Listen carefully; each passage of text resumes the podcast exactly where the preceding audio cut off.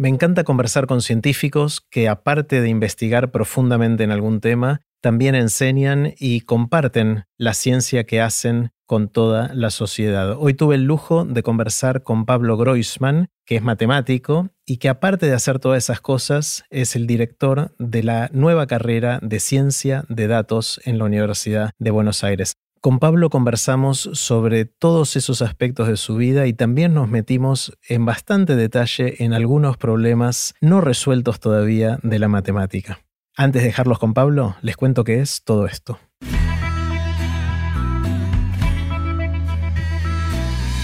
Esto es Aprender de Grandes, el podcast donde comparto lo que aprendo mientras intento aprender durante toda la vida y lo que converso con gente que admiro.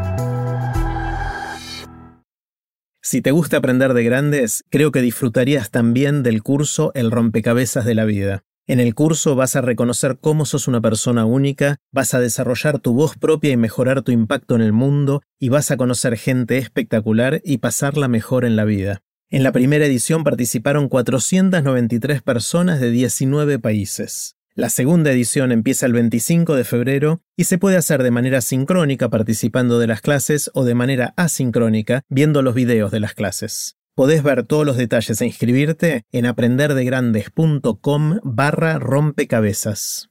Puse los links de este episodio en aprenderdegrandes.com barra Groisman. Ahora sí, con ustedes, Pablo Groisman. Hola, Pablo. Bueno, ¿cómo va? Muy bien, muy bien, muy contento de estar acá. Bueno, un lujo poder conocernos conversando en Aprender de Grandes, porque sabía mucho de vos, pero no nos conocíamos hasta hace 15 minutos. Lo mismo digo.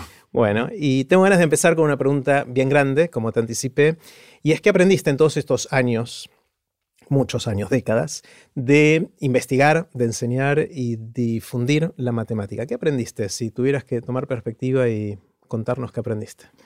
Pregunta difícil. ¿eh? Bueno, asumo que es la primera pregunta difícil de muchas que vendrán.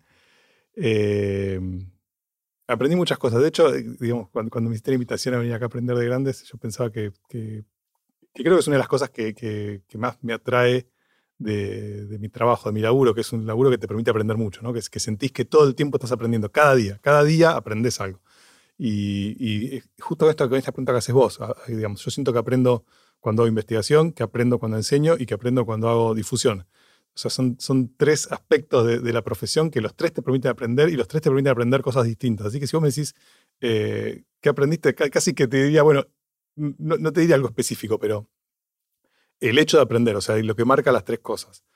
Em, al hacer investigación, bueno, aprendes, o sea, te, metes mucho en, un tema más, más específico, más, más cerrado, más, más que por ahí, viste, es una cosa que, te especializas vos y poquita gente más en el mundo y, también lo que decías vos recién, muy profundo, ¿no? O sea, uno se mete muy profundamente eh, en un tema y, va hasta el fondo y te terminas convirtiendo en una de las pocas personas del mundo que saben esa cosita así chiquitita, en eso sos el que más sabe de eso. Eh, cuando uno enseña, eh, también aprende, aprendes un montón, en mi caso matemática, pero también otras cosas, ¿no? Em, es, una, es una instancia, Feynman decía eso, ¿no? Mucho, es una instancia espectacular para aprender uno, ¿no? Para uno, uno piensa, todo el mundo dice, ah, la docencia, qué apostolado, y, la verdad que es una, es, una instancia espectacular para uno aprender. Yo suelo, suelo tratar de rotar mucho por diferentes materias. Eh, en particular, nosotros tenemos un, un, régimen que tenemos materias obligatorias y materias optativas. Y yo suelo proponer todo el tiempo materias optativas diferentes, esencialmente para aprender yo, cosas que tengo ganas de aprender o que tengo ganas de, profundizar mi conocimiento sobre esas cosas. Eh, así que es, es, una instancia también de mucho aprendizaje. Yo, digamos, si yo digo que, tiene, aparte me gusta, no es divertido enseñar, pero es una instancia de mucho aprendizaje. y, la difusión también, eh, también, o sea, yo hasta, hace ya casi que, que estoy como como debutando en esto de, ser oficialmente eh, divulgador. No es algo que, o sea, es algo que hice toda la vida, pero digamos, en el último tiempo me empezó a pasar que la gente me presenta como, ¿no? Y eso para mí es una novedad. Para, o sea, Casi que se metió en tu identidad, por claro, percibida por la gente, ¿no? Claro, exactamente. Antes decían, bueno, es matemático. Y ya me pasó un par de veces que hice divulgador, lo cual me, encanta, ¿no? O sea, me, da un poco de vergüencita porque nadie me dio el título de, pero me encanta que, me identifiquen así.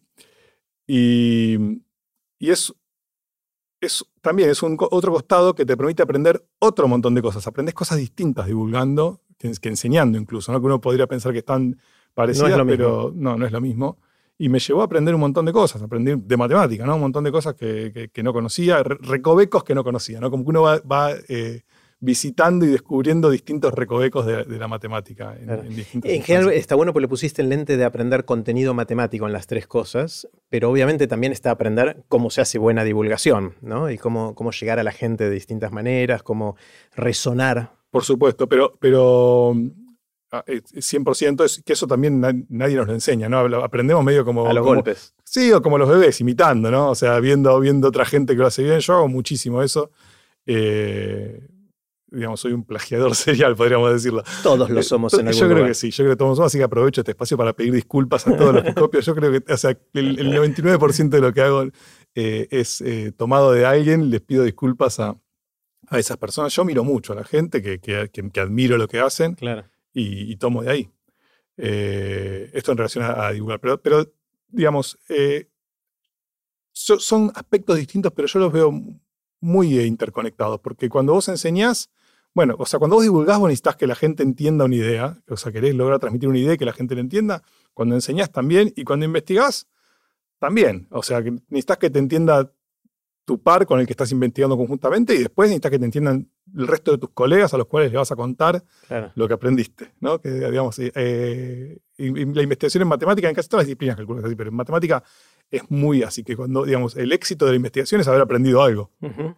Contame, Pablo, eh, en una oración, ¿cuál es ese, em, esa cosa profunda y, específica de la matemática en la que trabajas sin la intención de que yo te entienda? Decímela con las palabras técnicas eh, en que sos experto, simplemente para agarrar un poquito el sabor. O sea, lo que sería, si yo tuviese que decir cuál es el área, mi área de investigación, yo diría probabilidad. No, eso te entiendo. Decime algo más concreto que no te entiendo. Perdeme, digamos. Ah, vos querés que te diga algo. Algún título muy concreto de algo, del título de tu tesis o al título de algo que bueno, o algún paper yo, yo, cambié, yo te voy a decir el título de mi tesis, que me acuerdo porque eh, todos los amigos de mis padres siempre les encantaba repetir el título de mi tesis, pero, pero después yo cambié de tema. A ver si me lo acuerdo, hace mucho que no lo digo. Era eh, aproximación numérica de problemas con blow up, algo así. con blow up. Con blow up tiene que ver con aproximar numéricamente soluciones de ecuaciones diferenciales que desarrollan singularidades. Eso, ahí me gusta, ecuaciones diferenciales, singularidades. ahí empezamos a tirar, claro, ahí empezamos a tirar palabras difíciles. Te digo, el, título de mi tesis de doctorado eh, fue eh, Estados fundamentales y entropía vibracional en estabilidad de fases de aleaciones binarias desde primeros principios. Que me encanta decirlo, pues creo que no sé si ahora podría explicarlo más allá de eso después de tanto tiempo, digamos, pero, Yo no es eso. Nada, Claro, es algunas palabras, pero, ni siquiera puedo imaginarme de qué trata. Exactamente, eso es lo que tiene cuando uno se mete en, tanta profundidad, ¿no? En un tema de investigación en lo cual. Sí, bueno, si, si querés eso, yo, te diría eso. Entonces, yo me dediqué a estudiar aproximaciones numéricas para soluciones de ecuaciones diferenciales que desarrollan singularidades en tiempo finito. Eso, me encantó. Eso, me encantó. Eso, yo siento que te di una explicación súper clara de, qué se trata. Sí, sí, sí, genial.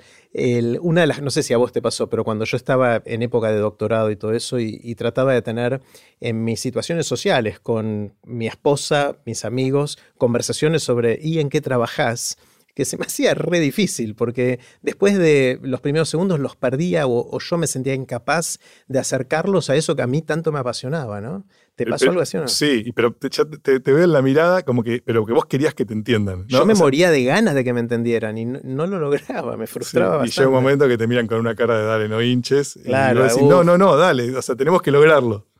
Al punto tal que después se volvió casi un chiste en casa. Mi esposa, cuando nos, íbamos a dormir, me decía, hablame de física si me duermo. Más o menos, ¿no? Ese es como el, somnífero que necesitamos para, para dormir. Eh, ¿A vos te pasó algo así también? O? Sí, sí, a mí, me pasaba que sí. bueno, me pasa mucho con mi hija. Eh, me pasaba mucho, o sea, cuando, durante la carrera, yo creo que la carrera es un momento así de, de, cualquier disciplina, es un momento de, mucha euforia, es como los primeros, como los primeros días de noviazgo, ¿no? Claro. Eh, y todos queremos contar lo que hacemos y mis amigos me iban a contar, no hinches. Y ahora me vuelve a pasar mucho con, con mi hija Viole, que me ve la cara. O sea, ella eh, me, pide ayuda con matemática, qué sé yo, y en algún momento ella me ve que se transforma, se me transforma la cara y raja antes de que diga una palabra. Una palabra. Porque sabe que tocó un botón sí, especial. sabe que tocó un botón y de repente se ve que me ve algo y dice, chao. ¿Qué edad tiene Violet? Violet tiene 18. Claro. 18, está terminando la secundaria. Mira. Eh, bueno, y entonces hiciste investigación mucho tiempo y también enseñaste en la UBA principalmente. Sí, sí, sí. Y, ahora más recientemente haces esto de difusión o divulgación. Siempre tengo miedo de usar la palabra incorrecta. Hay una cosa, viste que eh, estamos en una etapa que hay que cuidar mucho las palabras. Exactamente, por eso tengo miedo de... Bueno, hay, gente que no le gusta el término divulgación porque yo no sé bien cómo, pero creo que la etimología de la palabra divulgación viene de transmitir al vulgo. Exactamente, entonces como que no está bueno está bien, podemos evitarla, entonces se usa más popularización. También me pasa esto, que yo no soy un especialista, ni me formé, ni nada, entonces a veces me da miedo, eh, no sé, eso, decir la palabra incorrecta, o eh, digamos, eh, que, gente que por ahí se formó más en el tema piense este, qué está diciendo. Claro. pero bueno, yo siempre fui medio un intruso en todos lados, así que de vuelta, aprovecho para pedir disculpas a toda esa gente, lo voy a seguir haciendo. Entonces, pues, yo veo que hay gente que usa la palabra popularización. Difusión me parece que está muy bien. Difusión estás difundiendo. está difundiendo. Es, un poco el, punto de vista así aséptico, ¿no? Decir, bueno, yo estoy difundiendo, que lo tome el que quiera. A mí lo que no me gusta de, inclusive de enseñar, enseñar, difundir, divulgar, popularizar, habla de una relación muy asimétrica, ¿no? De que uno es el que tiene el conocimiento y que imparte ese conocimiento. Es casi dictar cátedra, ¿no? Yéndonos algunas generaciones para atrás. Eh, y hay algo que creo que en todas estas instancias, especialmente en la de enseñar, es mucho más un diálogo en algún lugar, eh, pero inclusive en la de, la de, difundir, divulgar o popularizar o como se diga, hay algo de, escuchar también al otro lado, ¿no? Y que no sea un monólogo de cada uno, que todos esos verbos parecen implicar. Bueno, pero la palabra esta que yo creo, me parece que el primero que se le escucha esa voz es esto de difusión. Eh, bueno, es una palabra conocida, ¿no? Difusión. Y se usa para difundir cosas. Pero, no sé, a mí yo creo que eh, en algo que, en el diálogo que tuvimos antes de venir, en algún momento yo vi la palabra difusión y dije, mira, me gusta esto. Ah, eh, porque, y, ahora, ahora entiendo por qué me gusta, por esto que estás diciendo vos, que es eh, cuando difusión no implica una simetría, es difusión. O sea, puedo difundir vos, puedo, difundir yo, difundir vos, difundimos todos juntos. Fluye para todos. Y lo que pasa es que fluye. Donde hay un gradiente, hay, para hablar de otra palabra técnica, donde hay diferencias, fluye de donde hay más a donde hay menos, sea donde sea, digamos. Sí, y la fuente no puede estar en cualquier lado. Claro, sí, eso está, está buenísimo. Em, hay algo muy lindo de la uva, aparte. Nosotros no convivimos en, en la uva por diferencia de años, pero por poquito.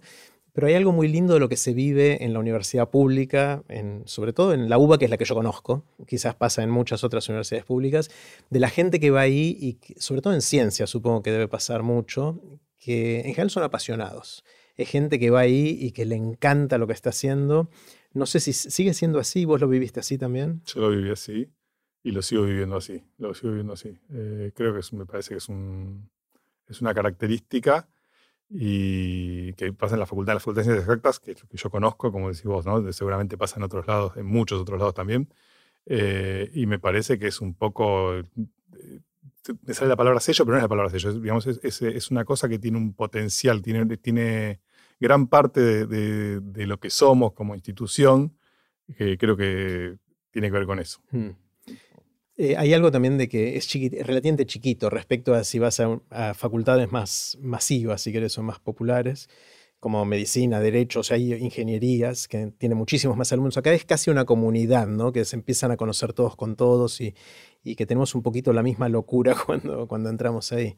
Eh, hay algo de reconocerte en esa tribu, ¿no? De, gente con algún tipo de... Sí, eso, yo por ejemplo me pasó más, ah, o sea, lo reconozco ahora, lo veo, no me pasó que, como, estudiante no me pasó que entré y dije, ah, me reconozco en ah, serio, como, así todos son mis pares. Eh, pero es así, coincido con tu descripción. Mm. Eh. Bueno, más recientemente te metiste en toda esta movida de, crear una nueva carrera, que se llama licenciatura en ciencia de datos. Sé que estuvo un equipo el que la armó, etcétera, pero ahora entiendo que estás dirigiendo esa carrera. Contame un poquito qué es esto de crear una nueva carrera. yo no sabría ni por dónde empezar. Yo tampoco sabía por dónde empezar. Por supuesto, era, eh, eh, hubo mucha gente involucrada. Eh, había gente que sabía más por dónde empezar y por dónde ir. Willy Durán fue una de las personas que, que, impulsó y que, que, tenía más claro también esto. ¿no? De, de, hecho, el momento en que empezamos a discutir esto, yo era, era más una cosa que estaba. déjame con mis papers, déjame con mis teoremas.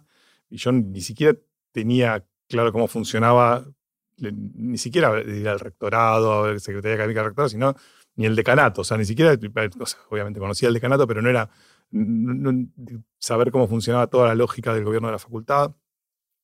Eh, y bueno, sí, con un poco con todo esto y con otras cuestiones, eh, eh, conocí mucho más de todo eso en, los últimos años. Hacer una carrera nueva y en la UBA a mí me parecía un proyecto espectacular, por eso me subí. O sea, yo, estaba ahí con mis papers, Will, Will hinchaba, hinchaba, hinchaba. Y en un momento, cuando, cuando vi que esto iba a ser una, que, que, podía ser una realidad, eh, me subí. Me subí porque me pareció un proyecto espectacular. Eh, de a poco se fue dando. De hecho, cuando, eh, cuando empezamos a pensar en esto, no estábamos pensando en hacer una licenciatura en ciencia de datos, estábamos pensando en ayornar. La licenciatura en matemática tiene dos orientaciones, una orientación pura, una orientación aplicada. Y lo que estábamos pensando es en, ayornar la licenciatura en matemática aplicada, que hacía mucho que no tenía un cambio de plan. Es una cosa que no suele pasar en, en, exacta, pero me parece que pasa en general en la UBA, que cuesta mucho eh, eh, digamos, actualizar los planes de estudio de, de, las carreras. Es un tema para mí que eh, que tenemos que, encarar. Resolver de alguna manera. Más de afuera, decir, che, o sea, no decir, che, cambiamos el plan de estudio, sino decir, ¿cómo hacemos para cambiar los mecanismos para que sea fácil cambiar los planes de estudio? Todo el tiempo, no una vez. Entonces hay que cambiarlo, tenemos que cambiar todos los mecanismos para que, para que cambiar un plan de estudio sea fácil. Bueno, cuestión que parte de las dificultades, o sea, parte de las dificultades de, hacer el cambio de plan de estudios de la orientación aplicada a la licenciatura en matemática nos llevó a crear una nueva carrera. Eh, que eh, es medio loco, pero terminaba resultando más fácil crear una carrera nueva que, cambiar una que ya estaba. Mm. Y... ¿Por, dónde se empieza esto? Es porque mm, se me ocurre una analogía con una empresa que lanza un nuevo producto, ¿no? Para hacer un, paralelo casi irresponsable entre estas dos cosas, ¿no? Una empresa que dice, bueno, voy a lanzar un nuevo producto. Puede empezar porque ve una necesidad en el mercado. O sea, hay gente que quiere comprar algo o quiere resolver una necesidad que no tiene resuelta con los productos que hay ahora disponibles. Entonces uno dice, voy a hacer algo que resuelva esa necesidad. Esa es una manera.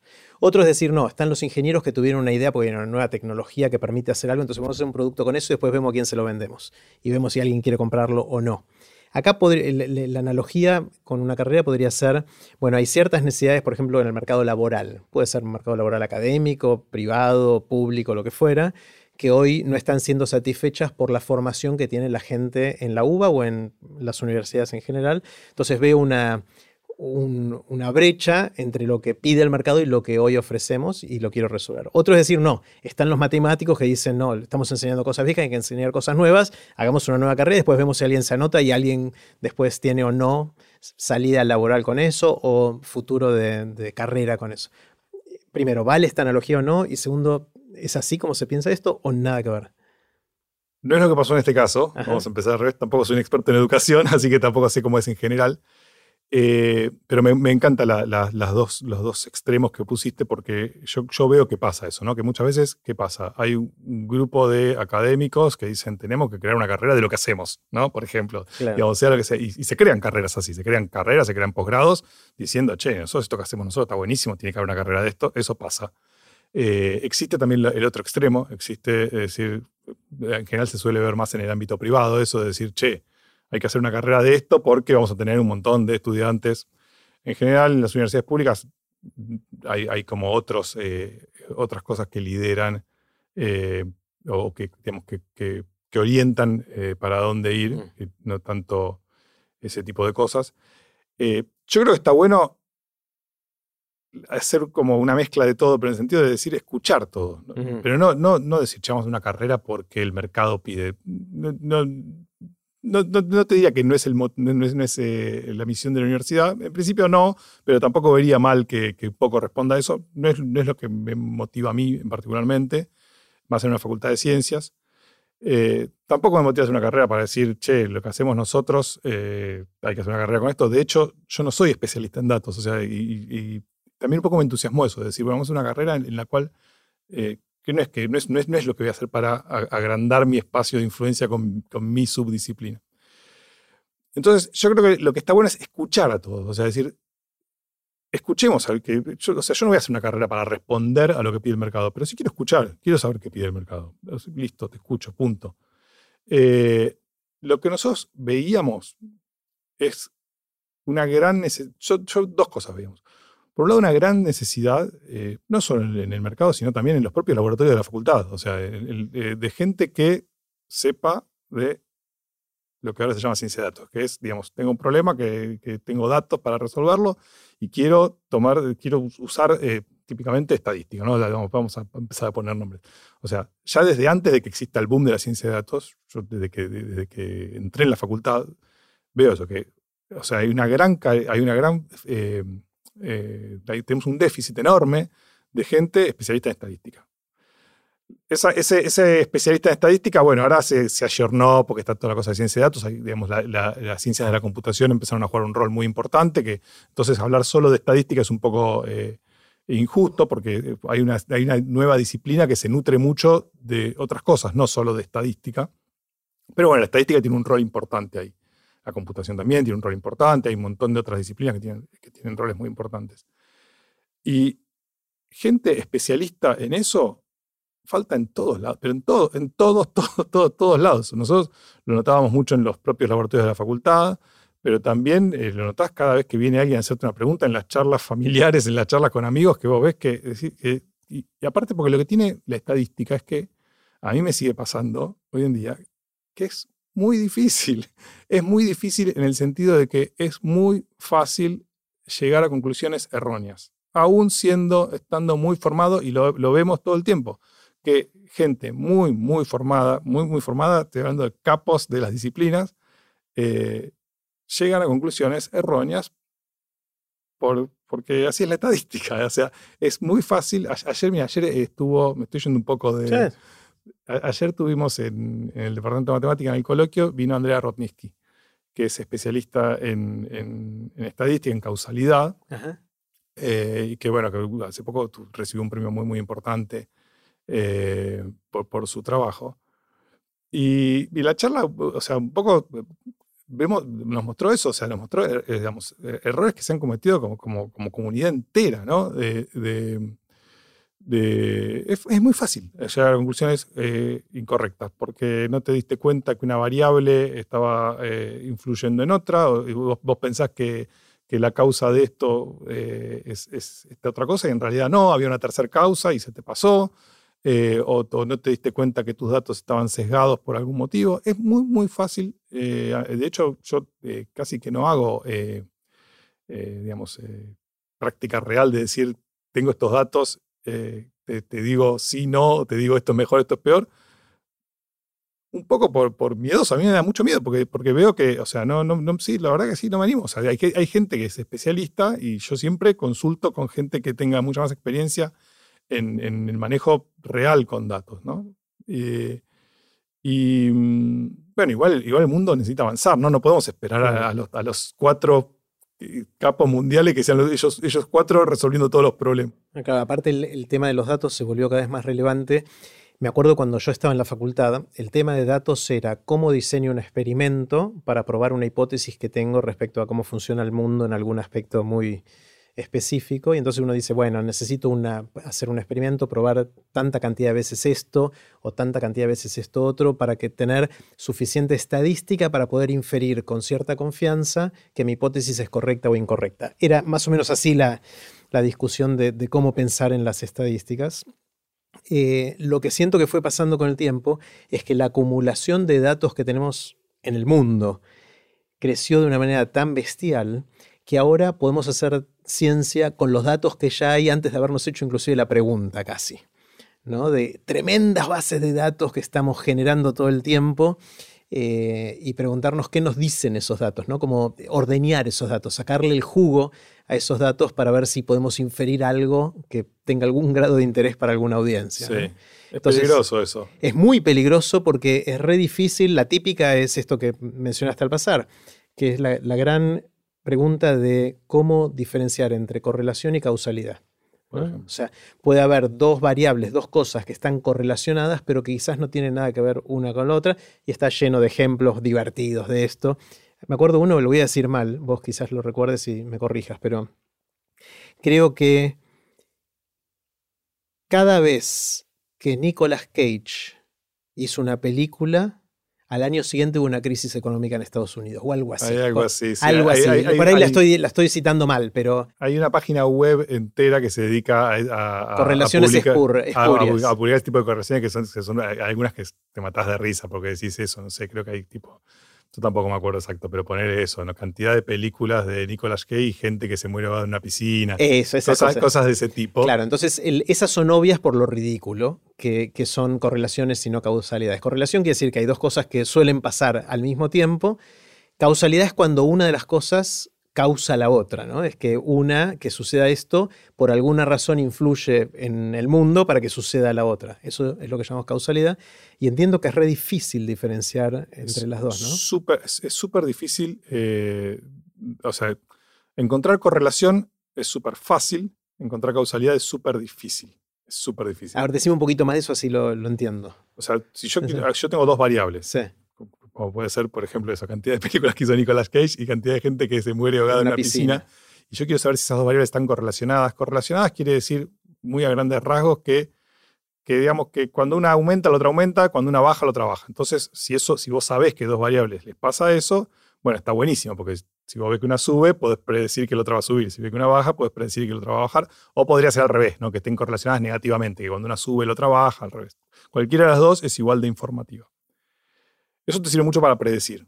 ¿Te sirve o no te sirve? Sirve, sirve, sirve, sirve, sobre todo sirve para, para, para predecir, porque si yo tengo dos variables que están correlacionadas, vos tenés la tuya, yo tengo la mía, si la tuya sube, yo sé que la mía va a subir. Sí, hay que ver, porque por ahí fue casualidad lo de Nicolas Cage y las muertes en las piscinas. No quiere decir que la próxima película de Nicolas Cage va. En ese caso, bueno, entonces por ahí es que no están correlacionadas, por ahí lo que vos encontraste es una correlación espuria, pero Ese, digamos, claro. ahora, yo- ayer, ayer Andrea nos ponía este ejemplo, que es un ejemplo bastante famoso, pero está buenísimo, que decía, vos tenés eh, eh, dientes, el color de tus dientes y eh, el riesgo de tener cáncer de pulmón o desarrollar enfisema. Vos decís, y sí, están muy correlacionadas. ¿Por qué? ¿Pero por qué están correlacionadas?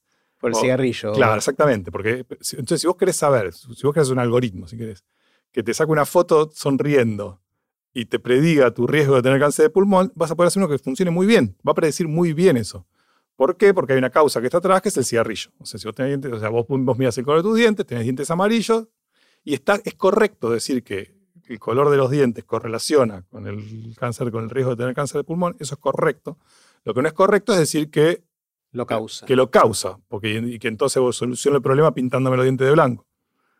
Eh, no, no vas a resolver el problema. Entonces, pero son dos herramientas que las dos son válidas. Obviamente, cuando vos tenés una relación, cuando vos descubrís una relación causal, descubriste muchísimo más que cuando descubriste una correlación. Pero descubrir correlaciones es muy, muy fácil. Y, y- probar una relación causal es muy, muy difícil. Ahora, entonces con las correlaciones vos tenés que tener cuidado porque no es, no es una herramienta que no sirva, sí, recontra sirve.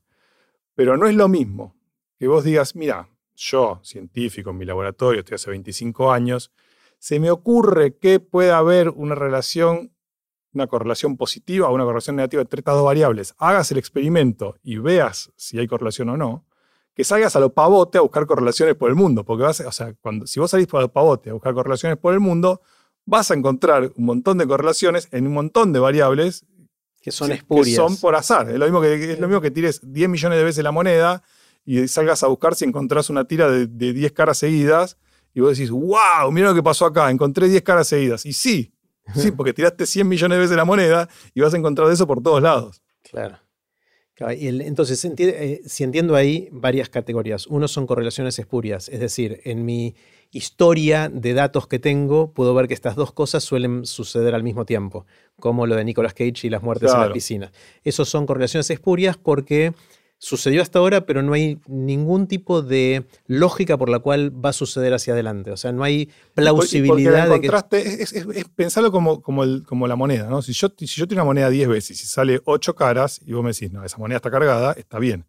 Ahora, si yo tiro 10 mil millones de veces la moneda y vos vas y empezás a buscar y decís, che, mirá, acá salieron 10 caras seguidas, acá pasa algo, digo, no, no, pasa nada. Era lo que tendría... te- tuvo que pasar eso porque iba a pasar en algún momento. Exactamente.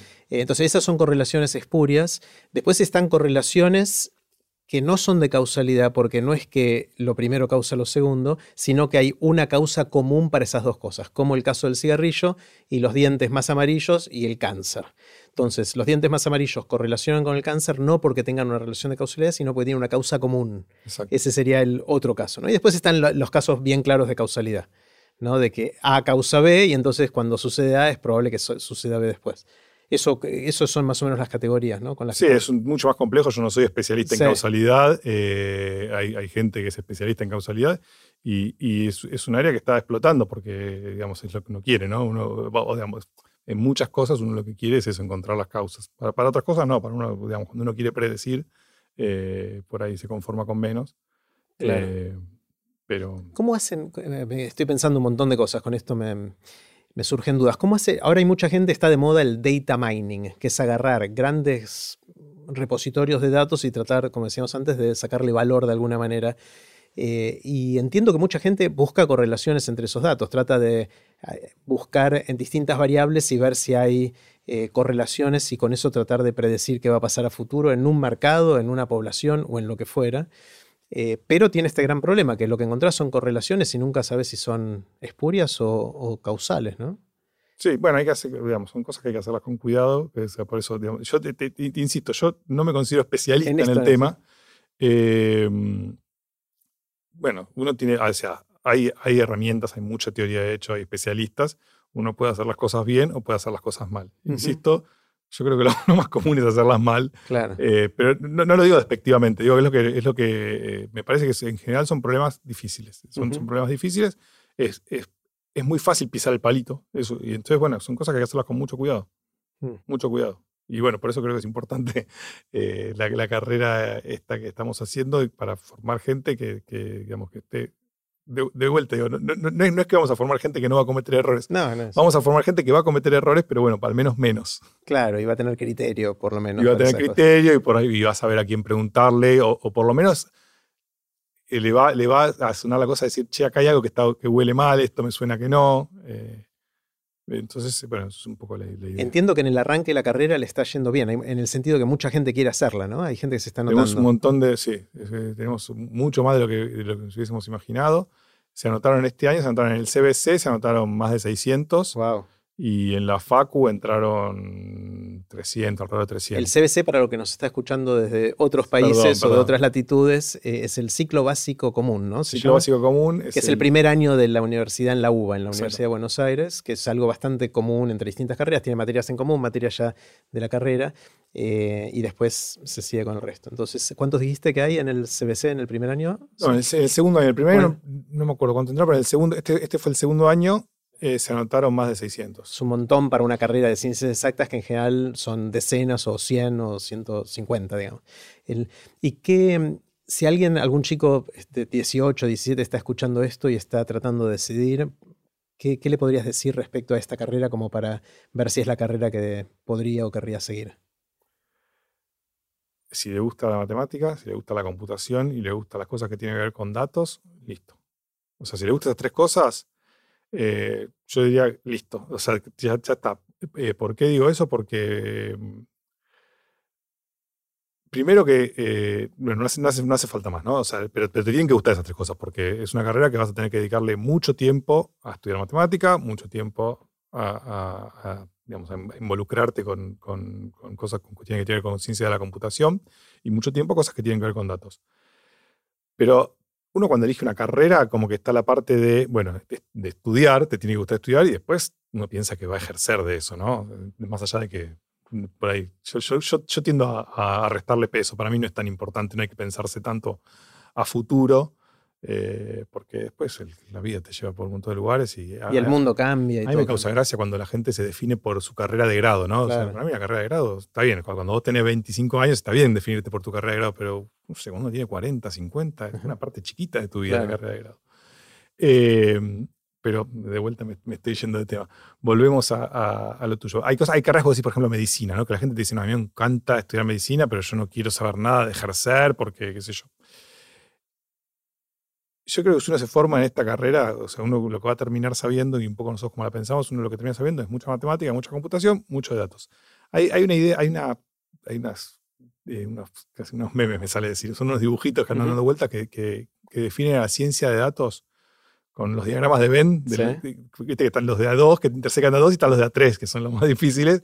Que bueno, hay muchos memes de eso, ¿no? De que entonces, eh, para la ciencia de datos, este no, es, no es, un chiste de posta, eh, es, digamos, está, eh, de un lado está estadística, matemática, en, uno de los circulitos, en el otro está computación, y en el tercero, un dominio específico, un problema de un dominio específico, que puede ser un problema de un negocio en particular, de una industria en particular, o puede ser un problema de biología, o de un área muy particular dentro de la física. vos tenés una pregunta de un dominio tan chiquito, o tengo, mi pregunta. Tu pregunta pertenece, típicamente pertenece a un dominio que no es ni la computación ni la matemática, pertenece a un dominio específico. Por ejemplo, esto quiero saber qué es lo que produce el cáncer de pulmón. Es una pregunta de salud, por ejemplo. Bueno, en la intersección de esas tres cosas, ahí está la ciencia de datos. Como, como que están esas tres patas. Es eh, una, una, pata de, matemática o de estadística, una pata de computación y un dominio específico, un propósito específico. Entonces, eso hace que eh, Vos después, o sea, vos decís, uno, imagino a alguien que está dudando, ¿no? dice, no, a mí sí, matemática me gusta, eh, computación está, todo bien, los datos me gusta, dicen que te van a pagar buenos sueldos, no, no me molesta que me paguen buenos sueldos, ahí está todo bien, pero a mí me apasiona también la música o me apasiona el hockey o me apasiona, la verdad, todo lo que tiene con salud pública o las políticas públicas en general. Y bueno, perfecto, está genial, porque y, ni siquiera hace falta que definas ahora tu segunda pasión. Me encanta eso. Como que es una, es una carrera ideal para mezclar más de una pasión, porque vos podés ir a juntar esas cosas eh, y, la segunda pasión puede ser cualquier cosa, cualquier cosa. Es genial, porque no se me ocurre ninguna otra carrera donde pase algo así, ¿no? En el cual eh, puedas unir casi cualquier pasión con esa carrera. Obviamente, haciendo lo que fuera, podés hacer derecho y hacer derecho de familia o derecho comercial o derecho civil o lo que fuera. O derecho de, sí, no sé, trabajar en la FIFA porque te encanta el fútbol. Claro, pero es un poquito más, entre comillas, tirado de los pelos. O sea, es casi un... En esto es fundamental, es decir, vamos a usar datos para resolver problemas y los problemas pueden ser en cualquier área del quehacer humano, ¿no? Sí, sí, sí, sí. Y hay muchas en donde, digamos, aparte, y, y agregale a eso que estamos haciendo algo, eh, digamos, nuevo, ¿no? es algo que está creciendo. A mí me parece genial eso, porque entonces hay como un montón de espacio en todos lados, hay un montón de espacios a, llenar, a ocupar. Eh, entonces, como que nada, por ahí, sé yo, no sé, hay un montón de disciplinas en donde hay, hay mucho por hacer. En, casi todas hay mucho por hacer con el tema de datos. Entonces, también eso, ¿no? O sea, uno puede si, uno viene con su, con su pasión y dice, no, yo me voy a formar y voy a llevar esto ahí, y realmente, o sea, en el mundo de la música, en el mundo del cine, eh, por, poner cosas que uno se imagina menos, ¿no? Que, un, científico de datos tenga algo para hacer, no, hay. Hay en todo. Eh, ¿Cómo atraviesa todo esto la inteligencia artificial? Hasta ahora no mencionamos la inteligencia artificial, pero entiendo que se está metiendo cada vez más en tratar de eso, analizar datos, sacarle valor a los datos y, trabajar con eso. Sí, o, al revés, ¿no? O, está bien lo que dijiste vos, también lo puedes decir al revés, como que esta, esta cosa de la ciencia de datos que creció tanto se metió en la inteligencia artificial y está dando respuestas. Eh, siempre está esa cosa, de hay, mucho como, como, confusión de qué es inteligencia artificial, qué es machine learning, qué es estadística, qué, qué son, qué, cuál es la diferencia entre las tres.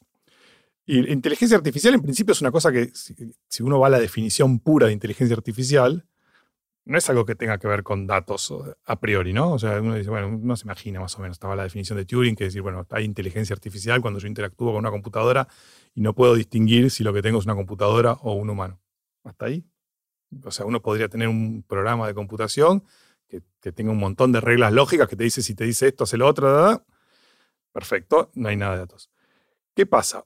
Una forma de, generar un algoritmo de inteligencia artificial es llenándolo de datos. Es decir, mira, te, doy un montón de datos de cómo reacciona gente, por ejemplo, ante diferentes cosas, y ahí aprende para reaccionar. Digamos, incluso, por ejemplo, lo que, lo que hace cuando tenemos a Siri, por ejemplo, digamos, eh, nos, responde bien. No es que tiene un algoritmo que le dice, mira, si te dice esto, contestale esto, si te dice esto, contestale esto, sino que dice, bueno, junto un montón de datos, de respuestas, etc., y lo armo con eso. Entonces, lo que pasó es que, digamos, que la, estrategia de generar inteligencia artificial a partir de, o sea, con, datos, o sea, con, que se suele decir eh, machine learning, aprendizaje automático, es como que terminó copando, o sea, como que no, sé exactamente qué porcentaje de la, inteligencia artificial se hace con machine learning hoy en día, pero me imagino que debe ser el 99%, no es una cosa así. Por ahí, perdón si estoy diciendo algo mal, eh, como que pasó a ser la herramienta más importante dentro del área de, inteligencia artificial. Y está medio confundido, uno no sabe, ahora está, tan, confundidas estas cosas que ahora uno no sabe si es que, que, si la ciencia de datos está aportando a inteligencia artificial o la inteligencia artificial está aportando a ciencia de datos. Bueno, son distintas formas de dos distintos. Son cosas que tienen mucho en común, pero no son exactamente lo mismo, son cosas distintas. Y esto se refiere en general a la inteligencia artificial específica, ¿no? De, un área específica que aprendemos a jugar mejor al ajedrez o al Go, o Siri te responde cuando vos le hablas. Después está la inteligencia artificial general, que esa es la, como esa ambición de ver si podemos crear algo que, piense como nosotros, es decir, que pueda enfrentar un problema sin haber sido entrenados necesariamente para resolver ese problema. Eh, ¿Eso también o eso está muy lejano todavía en, el futuro? Es ciencia ficción. No soy especialista. No, ah, sé, Eso me encanta a los científicos, que, llega un momento que dicen, mira, acá no, mm. no quiero seguir más, pues no, no, qué sé yo, tengo, tengo mis ideas, pero, pero claro, bien. prefiero, prefiero no hacer declaración. está, buen, está buenísimo. En el área de difusión, digamos la difusión de la ciencia, si te gustó esa palabra, ¿en qué andas? ¿Qué, estás haciendo? Bueno, ahora estamos, estamos en plena preventa de, un libro. Yo te regalo un teorema. Se llama Te regalo un, teorema, un, teorema, un teorema. Que sale por Tanta Agua Editores que me tiene súper contento, súper entusiasmado. ¿En qué consiste el libro? ¿Qué, ¿Qué, hace? Mira, es un libro que, ahora te, te cuento, estoy trabajando, están por salir dos libros. Ese ya está en preventa y, hay, y, hay, y, hay, otro, que es otro libro en el cual yo venía trabajando. Yo venía trabajando en un libro. Eh, y en el medio empecé a usar Twitter. Y justamente por otras razones. Empecé a usar Twitter porque estábamos discutiendo la carrera y yo dije, che, la verdad que estaría bueno poner todo lo que se está discutiendo en la carrera en Twitter para que esté ahí la discusión abierta y que todo el mundo pueda opinar y que, no nos pase que el día que lleguemos a presentarlo en el Consejo Directivo nos digan, che, pero esto no tuvo una discusión amplia y con razón. O sea, entonces dije, bueno, que, se dé la discusión amplia y dije, y, la verdad que yo ni, ni, sabía de la existencia de Twitter, no, perdón, sabía de la existencia de Twitter, tenía mi cuenta de Twitter, no usaba Twitter, no, no, no sabía cómo funcionaba nada. Eh, eh, digamos, bien usada, es una herramienta espectacular, sobre todo para esto. Si uno quiere dar, tener discusión amplia sobre un tema, por ejemplo, una, una, nueva carrera que está creando, me pareció un lugar espectacular y dije, bueno, vamos a llevarlo ahí. Y así, o sea, empecé, empecé, a usar Twitter. Eh, y agarré un día y dije, bueno, voy a poner un teorema. No sé, había un día que había, habido un, hecho político así, viste, esos días densos. Ahora, ahora pasa más cada vez más seguido, tener días densos políticamente. Pero en esa época no pasaba tan seguido estaba todo, estaba todo muy denso y yo dije, vamos a poner un teorema para, vamos a poner un teorema para descomprimir. Y puse, che, teorema, demostración.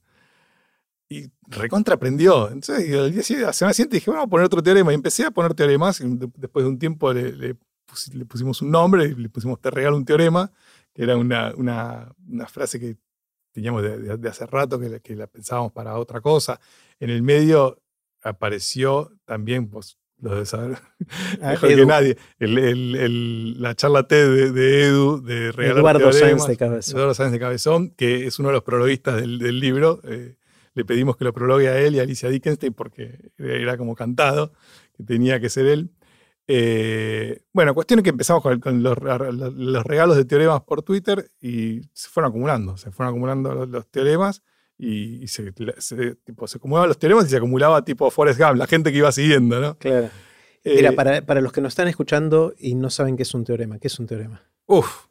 Empecemos por ahí un segundo para no perder a nadie. compren el libro. Hay, hay, hay, hay, como, debe haber como cinco páginas dedicadas del libro a qué es un teorema. Eh, es una pregunta difícil. Pero vamos a una. Tenemos tiempo, ¿no? sí, sí, que tenemos tiempo. Hay una definición de, Wikipedia, ¿no? De, que es un teorema, que es, digamos, un teorema es una, como una verdad lógica que se deduce a partir de axiomas o de otros teoremas que se probaron anteriormente. No, dice mucho lo que acabo de decir, ¿no? Pero uno se imagina, uno empieza con unos axiomas que dice, bueno, esto, esto, esto, esto es cierto, considero Axioma es eso, son cosas que damos por ciertas sin necesidad de probar. Esa es la definición de axioma. Sí, yo digo, tuk, tuk, tuk. Por ejemplo, yo puedo decir cero es igual a cero y lo tomo como un axioma, por ejemplo. Sí, ese, bueno, como que está bien, podría ser, es medio, medio tautológico eso, pero, pero digamos, tal, uno, uno están los axiomas, por ejemplo, de, de, de, Euclides, de la geometría euclidiana, que yo ahora no me los acuerdo, pero eh, esta cosa, bueno, estaba el, axioma de las paralelas, ¿no? Que decir, no voy a decir una barbaridad, no, no, creo que diga, tenés axiomas de la geometría, de, la, geometría euclidiana, eh, definís lo, decís, lo que es un punto, qué pasa cuando tenés un punto y una recta, decís cosas. Y a partir de ahí empezás a deducir. Entonces, a, deducís usando la lógica. ¿no? A partir de la lógica, eh, decís, bueno, si esto es cierto y esto es cierto, esas dos cosas implican que esto otro sea cierto. Felicitaciones, tenés tu, primer, tenés tu primer teorema.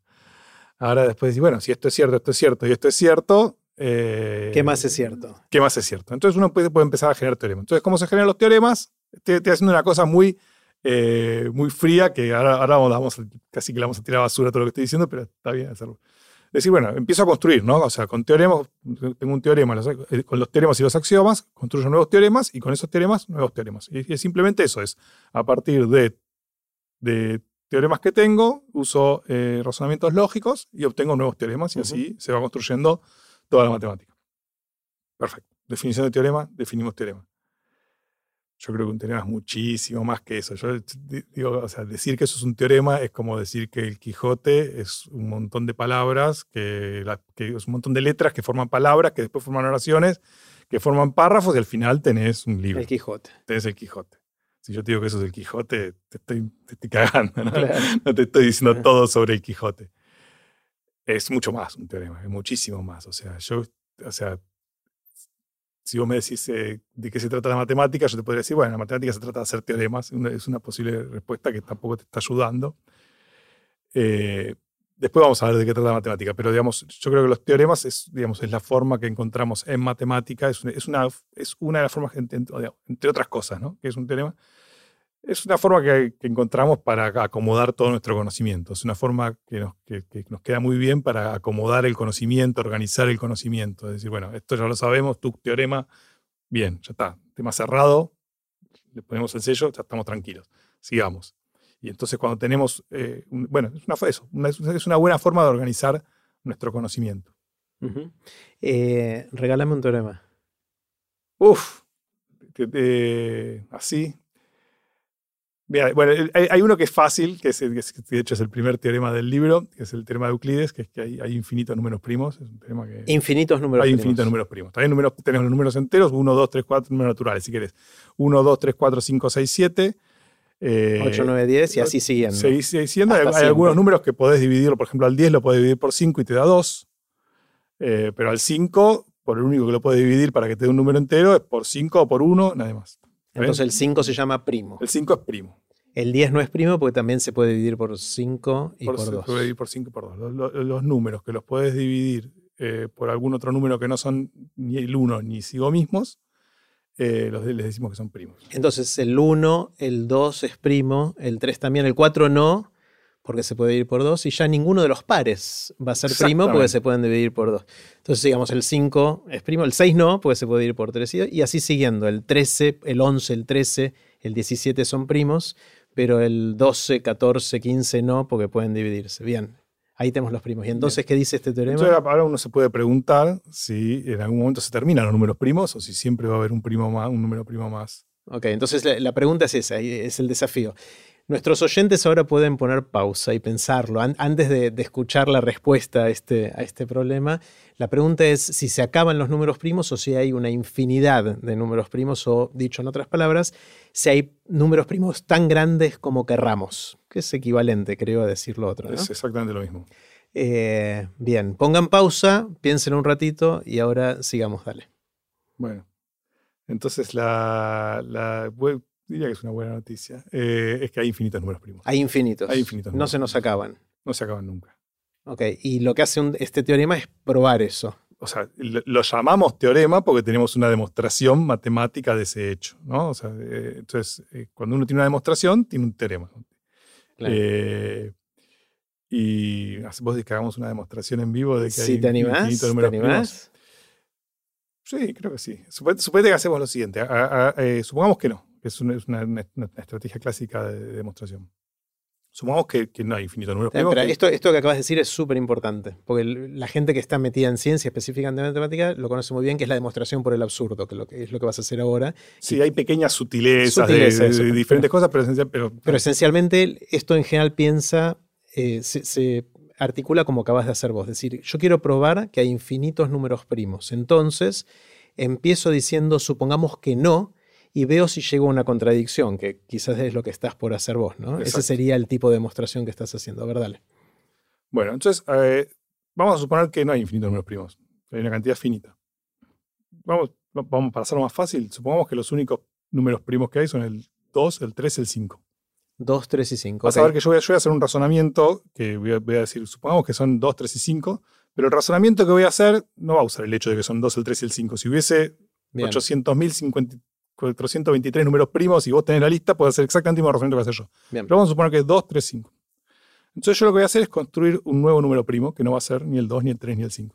Ok. Si yo hago eso, y te digo que esto lo puedes hacer con cualquier cantidad, estamos, porque yo te estoy mostrando que cada vez que vos tenés una lista finita de números primos, yo te puedo traer uno que no está en esa lista. Bien. Entonces, voy a construir un número que no va a ser ni el 2, ni el 3, ni el 5. Entonces, ¿qué hago? Hago 2 por 3 por 5, los multiplico. 2 por 3, 6 por 5, 30. 2 por 3, 6 por 5, 30. Le sumo 1, 31. 21. Yo digo que ese número tiene que ser primo. El 31 es primo. Espero que el diciendo- 31 sea primo porque es primo, es primo. estoy- esta- este- es, es un debut de esta, de esta demostración hecha así, pero creo que, creo que estamos bien. El 31 es primo. ¿Por qué es primo? Eh, pero no, no queremos usar el hecho de que es el 31, ¿no? O sea, Claro. quiero hacer un razonamiento que, que sea General. general. Bueno, yo digo que si multiplico todos los números y le sumo 1, ese no puede estar en la lista porque es más grande que todos los de la lista. Bien. Así que en la lista no está. 31 claramente no está en esa lista. Ahora, eh, si yo a este número, que era 2 por 3 por 5, el 31, le resto el 30, que era el otro antes de sumarle 1, lo que tengo es 1. ¿Está bien? Entonces, si mi número, es, el 31, eh, no es primo, es divisible por alguno de los primos que ya están en la lista. Es divisible, o sea, 31 es divisible por el 2, el 3, el 5. Y en el otro que multipliqué a 2 por 3 por 5 también es divisible por un número primo. O sea, tengo dos, los dos números son divisibles por un número primo. La diferencia tiene que ser divisible también por ese número. Pero la diferencia da 1. 1 no es divisible por, por nadie. Bien. Listo. Está bueno. Entonces ahí lo que hiciste es mostraste, me diste una receta para si alguien me dice, no, los números primos son finitos, yo le digo, bueno, dame la lista de esos números primos y tu receta me ayuda a construir un número que puedo demostrar que no está en la lista que me dieron y que es primo. Exacto.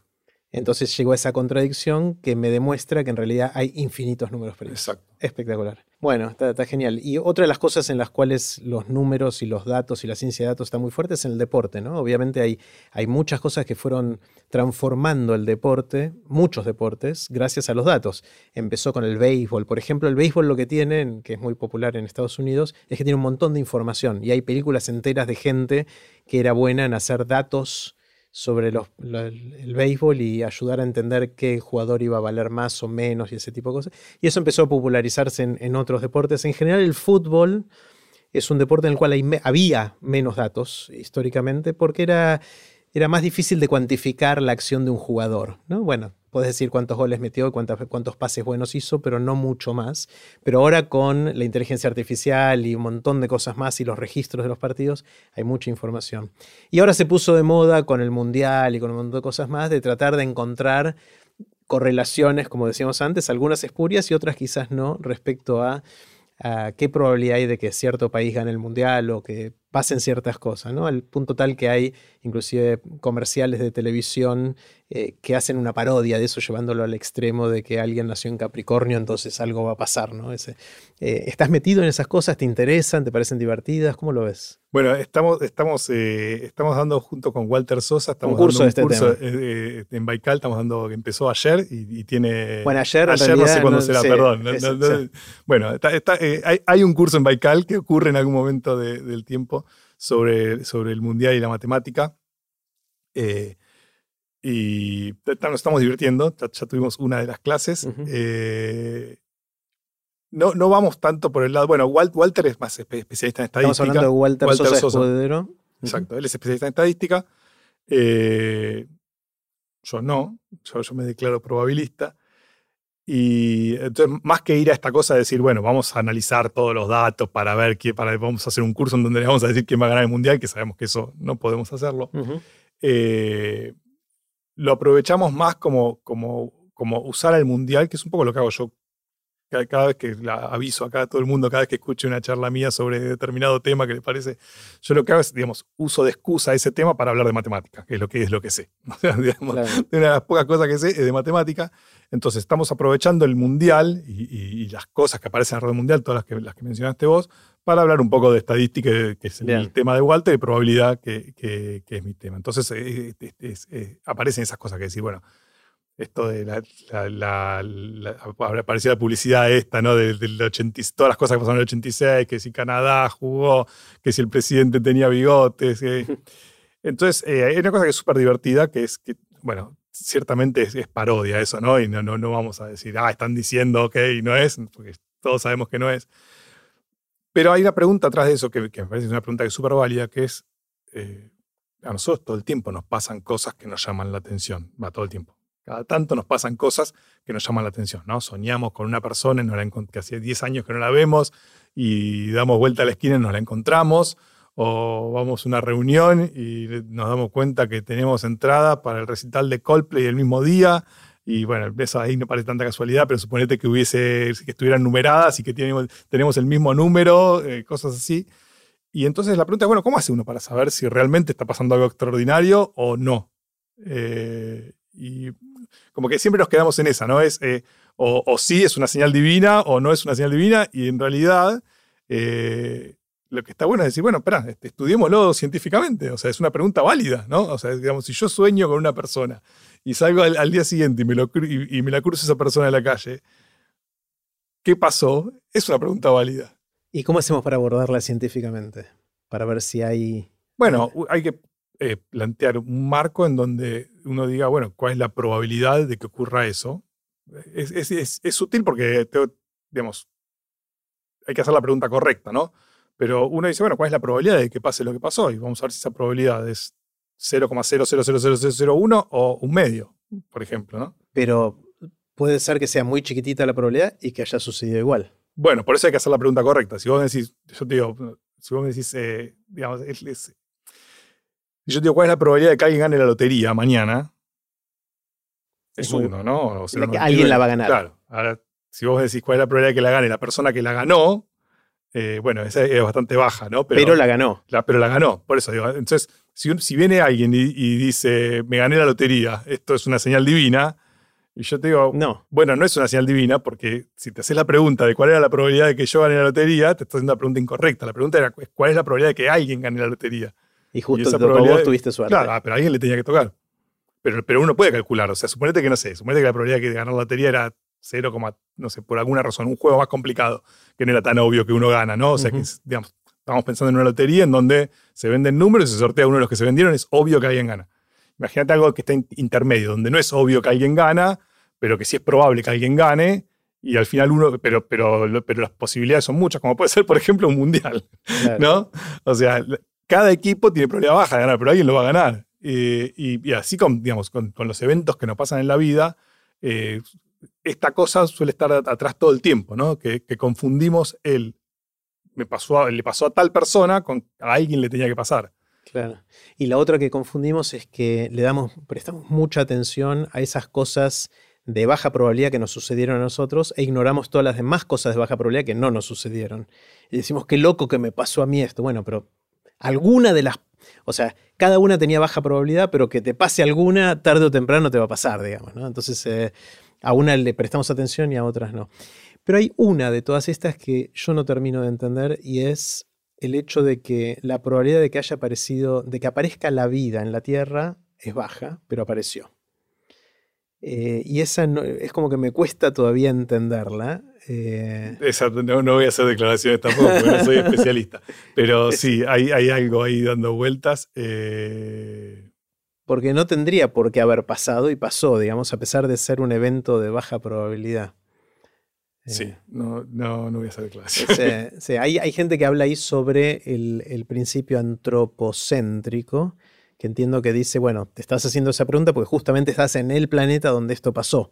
eh, sos el que te ganaste la lotería de todos esos que podrían haberse ganado la lotería. ¿no? Ese sería me, parece, me parece un, argumento. un argumento válido ese. Mm. Pero también eso, entras en un, terreno de, discusión, porque como que no es, no es obvio. O sea, si vos me decís, por ejemplo, e, esto de recién, ¿no? Como que dijimos, ah, bueno, es obvio que la pregunta correcta es cuál es la probabilidad que alguien gane la lotería y no cuál es la probabilidad que vos ganes la lotería. Pedime ¿Cuál es la pregunta para esto? No, no, al, revés, pedime que te explique por qué una es la pregunta correcta y la otra no. Ahí ya se vuelve más complicado. Es más difícil. Yo creo que ahí estamos todos de acuerdo cuál es la cosa, pero, pero digamos, no es que yo puedo demostrar, eh, y en situaciones más complicadas, empieza a haber discusión sobre cuál es la pregunta correcta, porque sobre todo, el gran problema es que nos hacemos la pregunta después de que pasó. O sea, porque esa, es, la gran cuestión de lo, que, como que ya todo empieza a ser pantanoso. Cuando uno se hace la pregunta antes de que pase, cualquier pregunta es válida. O sea, cualquier pregunta es válida. Y está todo bien. O sea, de lo que va a pasar. La pregunta cuando hacemos probabilidades de, que hubiera, volvemos al tema de las correlaciones, ¿no? Porque vos te estás haciendo una pregunta porque viste lo que pasó. Claro. Entonces ya tu pregunta ya no es una pregunta que te hubieras hecho antes de esto. Claro. Entonces, sesgado. Es, como la misma cosa de decir, eh, digamos, yo, me, yo me, hago la pregunta de si esta correlación es posta o no, o si eh, salgo a buscar correlaciones y, y, cuando veo correlaciones digo, ah, a ver, veamos si esta correlación está. Claro. Y, o sea, vos decís que tu especialidad es más en la probabilidad, no en la estadística. ¿Cuál, es la diferencia entre las dos? Siempre me mareo. Eh, probabilidad, uno lo que hace es, eh, digamos, yo pongo un modelo, tenemos que explicar que es un modelo también, ¿no? O sea, digamos, yo, hago supuestos sobre determinadas cosas y sobre eso empiezo a, inferir probabilidades, ¿no? Digo, eh, por ejemplo, tal, tal, los famosos modelos de la mecánica estadística que, o, o lo que hizo Einstein con el, con, el movimiento browniano, que dijo, o sea, Einstein hizo un, un, eh, un, argumento para que, que, después le sirvió a Perrin para demostrar la existencia de los átomos, las moléculas, etc. Que él dijo, bueno, supongo que yo pongo una, una, una particulita de, de, polen, era en su momento, pero pongo una partícula de algo en agua y uno flotando, que flotando en el agua. Si en un espejito de agua, eh, lo pones una partícula y, lo que pasa es que esa partícula se empieza a mover, aunque no haya ninguna fuerza a priori actuando sobre ella entre comillas, se empieza a mover. La explicación que, conocemos ahora de eso es porque se, mueve por los choques con las moléculas de agua. Entonces, ¿qué hizo Einstein? Dice, bueno, asumió un modelo, decir, bueno, le pega, con problema un medio le pega de este costado y se va para allá, con problema medio le pega de este costado y se va para allá. Bueno, sobre ese modelo calculó cosas, etc. ¿no? Eso yo lo pondría en el ámbito de la probabilidad. Claro, y dijo, vayan a medir esto y van a ver qué, y entonces la gente midió eso y comprobó que efectivamente... sí, porque aparte lo, que hizo Einstein fue no, solo, o sea, dijo un medio, un medio, pero haciendo ese modelo de un medio, un medio, calculó cuánto se debería desplazar eh, la, partícula en un periodo de tiempo como función de determinadas cantidades, entre otras, la cantidad de moléculas por unidad de materia. Y hicieron el experimento y dio. Y, entonces dijeron, ah, está bien, esto, esto es así eso para mí está todo dentro del ámbito de, bueno, estamos, es, un, problema físico este, pero imagínate lo mismo aplicado a un problema de cualquier otra disciplina. Estamos, estamos, estamos en el ámbito de la probabilidad, que es que yo pongo un modelo, calculo probabilidades, calculo probabilidad de ver esto, de ver lo otro, el desplazamiento medio, etc. Cuando uno hace estadística, típicamente es al revés lo que uno tiene, que es, yo tengo un fenómeno, veo los datos, o sea, tengo datos. Lo que hizo Einstein, yo dijo, yo no, yo asumo. Y ahora lo que me pregunto es, quién habrá sido el modelo que generó estos datos. Ah, ok. Y a eso se le llama estadística. Pero más allá de eso, digamos, en general son, digamos, eh, hay, hay diferentes, ¿no? O sea, uno, eh, la, estadística también tiene muchos aspectos, ¿no? Está la estadística matemática, que es gente que hace investigación en matemática para desarrollar metodología estadística, gente más estadística estadística que hace metodología estadística, que es para, para resolver problemas como el que te acabo de decir, que es que tengo los resultados de un experimento y quiero entender el proceso que lo generó, y gente que se dedica a usar la estadística, ¿no? En, diferentes disciplinas, en economía se lo suele llamar econometristas, eh, eh, a veces se lo llama epidemiólogos en, salud. En salud, pero aunque, aunque es mucho más amplio, pero digamos, hay, hay diferentes personas que usan estadística de, determinada manera, pero incluso la parte de estadística matemática, eh, un poco la motivación es, esa, es, eh, desarrollar metodología matemática para responder a esa pregunta, que es, observo un fenómeno y quiero entender quién es el procedimiento que, generó ese, fenómeno. Está muy interrelacionada, ¿no? Porque hay un ida y vuelta todo el tiempo. Una de las eh, ocasiones en las que usamos bastante la palabra probabilidad en la vida diaria es cuál es la probabilidad de chaparrones mañana, ¿no? Está el, tema del pronóstico del tiempo, que yo me acuerdo cuando nosotros éramos chicos, no le pegaban nunca y nos reíamos, ¿no? De eso. Eh, de que decían mañana va a llover y hay un sol espectacular. Ahora se fue volviendo cada vez mejor el pronóstico del tiempo y ahora te dan el pronóstico para los próximos 10 días y obviamente a veces tienen errores porque son probabilidades justamente, pero cada vez son más ciertas. Ojo, voy a salir en defensa. También estamos entrando en un tema que también desconozco, que es el tema de meteorología, pero nosotros voy a salir en defensa porque lo tenemos ahí cerquita en el, pabellón de al lado. Vos decís, eh, a veces tienen errores si ellos dicen que, tiene, que hay 70% de probabilidad de lluvia y no llueve, no están cometiendo un error. Por, lo menos, no podemos decir que están cometiendo un error. Está bien, está bien. Pero eh, pero si todas las veces le pifian, sí están cometiendo el error. Porque tendría, estadísticamente tendría que. Bueno, eso es lo que deberíamos hacer para ver si le pifian o no. Esa es la, forma de preguntar bien eso. Pero la sensación, por lo menos lo que era cultura popular hace 30 o 40 años, es que la confiabilidad de un pronóstico no era muy alta más allá de algunas horas o un día o dos. Ahora te dan la de los 10 días y mi percepción como usuario de esto, que no es una percepción científica, sino así de piel intuitiva, es que lo que me, si me dicen va a haber llover o no va a llover dentro de 3, 4 días, en general, si lo dicen con alta confianza, es decir, si dicen hay 90% de probabilidades de que haya sol, 9 de cada 10 veces más o menos le pegan. Y eso está bastante bien, y es, pero de nuevo, es intuitivo todo esto. ¿no? ¿Eso es probabilidad o estadística, de nuevo, para ir a, para entender el, eh, no, yo lo, metería, diría meteorología, que es, que es un poco como, eh, como te decía antes de la econometría, que es, digamos, que es una disciplina en particular. Ciertamente usan un montón de herramientas de estadística, así como de otras disciplinas, muchas de física. Em, para, a partir de datos, también hay de vuelta, eh, repito, estoy entrando en un área que conozco poco, pero entiendo yo que hay diferentes tipos de, pronósticos del tiempo muchos están basados en estadística, en datos, otros no. O, digamos, hay, muchos pronósticos que, son del tipo, de la forma, estudiemos todas las veces que la atmósfera estuvo en una situación parecida, qué pasó después, y esos son nuestros pronósticos. Hasta ahí es como que uno es, es, como el, más, eh, más estadístico puro, decir, ah, no me importa la física, no me importa este frente que está acá, qué va a pasar. Yo digo, todas las veces que la, que la atmósfera estuvo así, ¿qué pasó? Y eso, si pasó el 70% de veces, pasó esto, te digo esto y otro.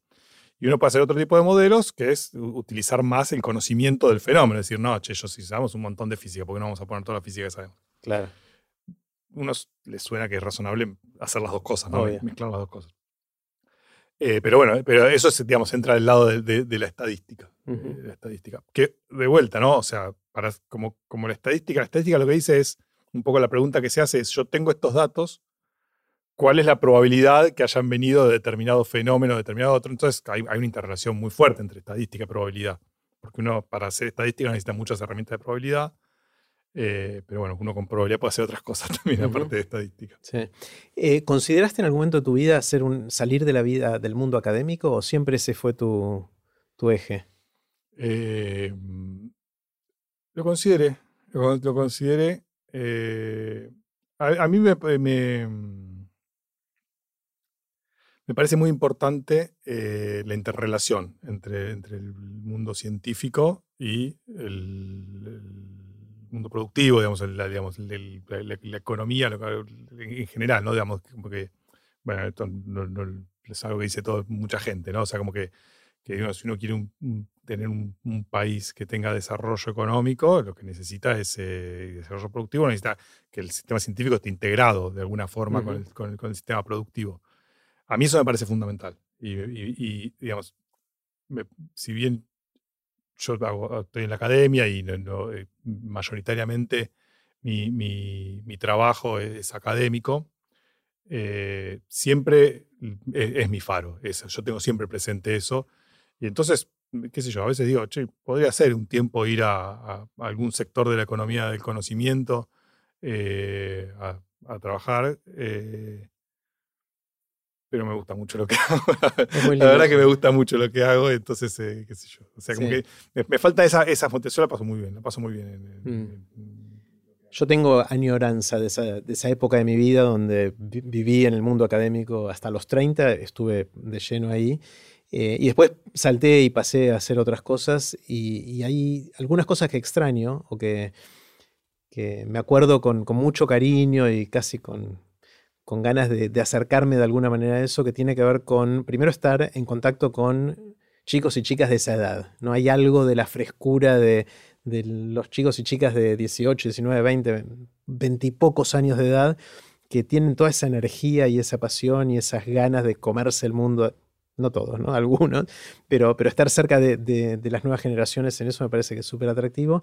Y lo otro es decir, yo trabajo de pensar y de tratar de avanzar un poquito el conocimiento humano, ¿no? O sea, yo sé que suena un poquito ambicioso y a veces lo logramos, aunque sea marginalmente, pero dedicarnos a eso suena como muy potente, ¿no? Sí, sí. Eh, a mí eso me parece súper grosso.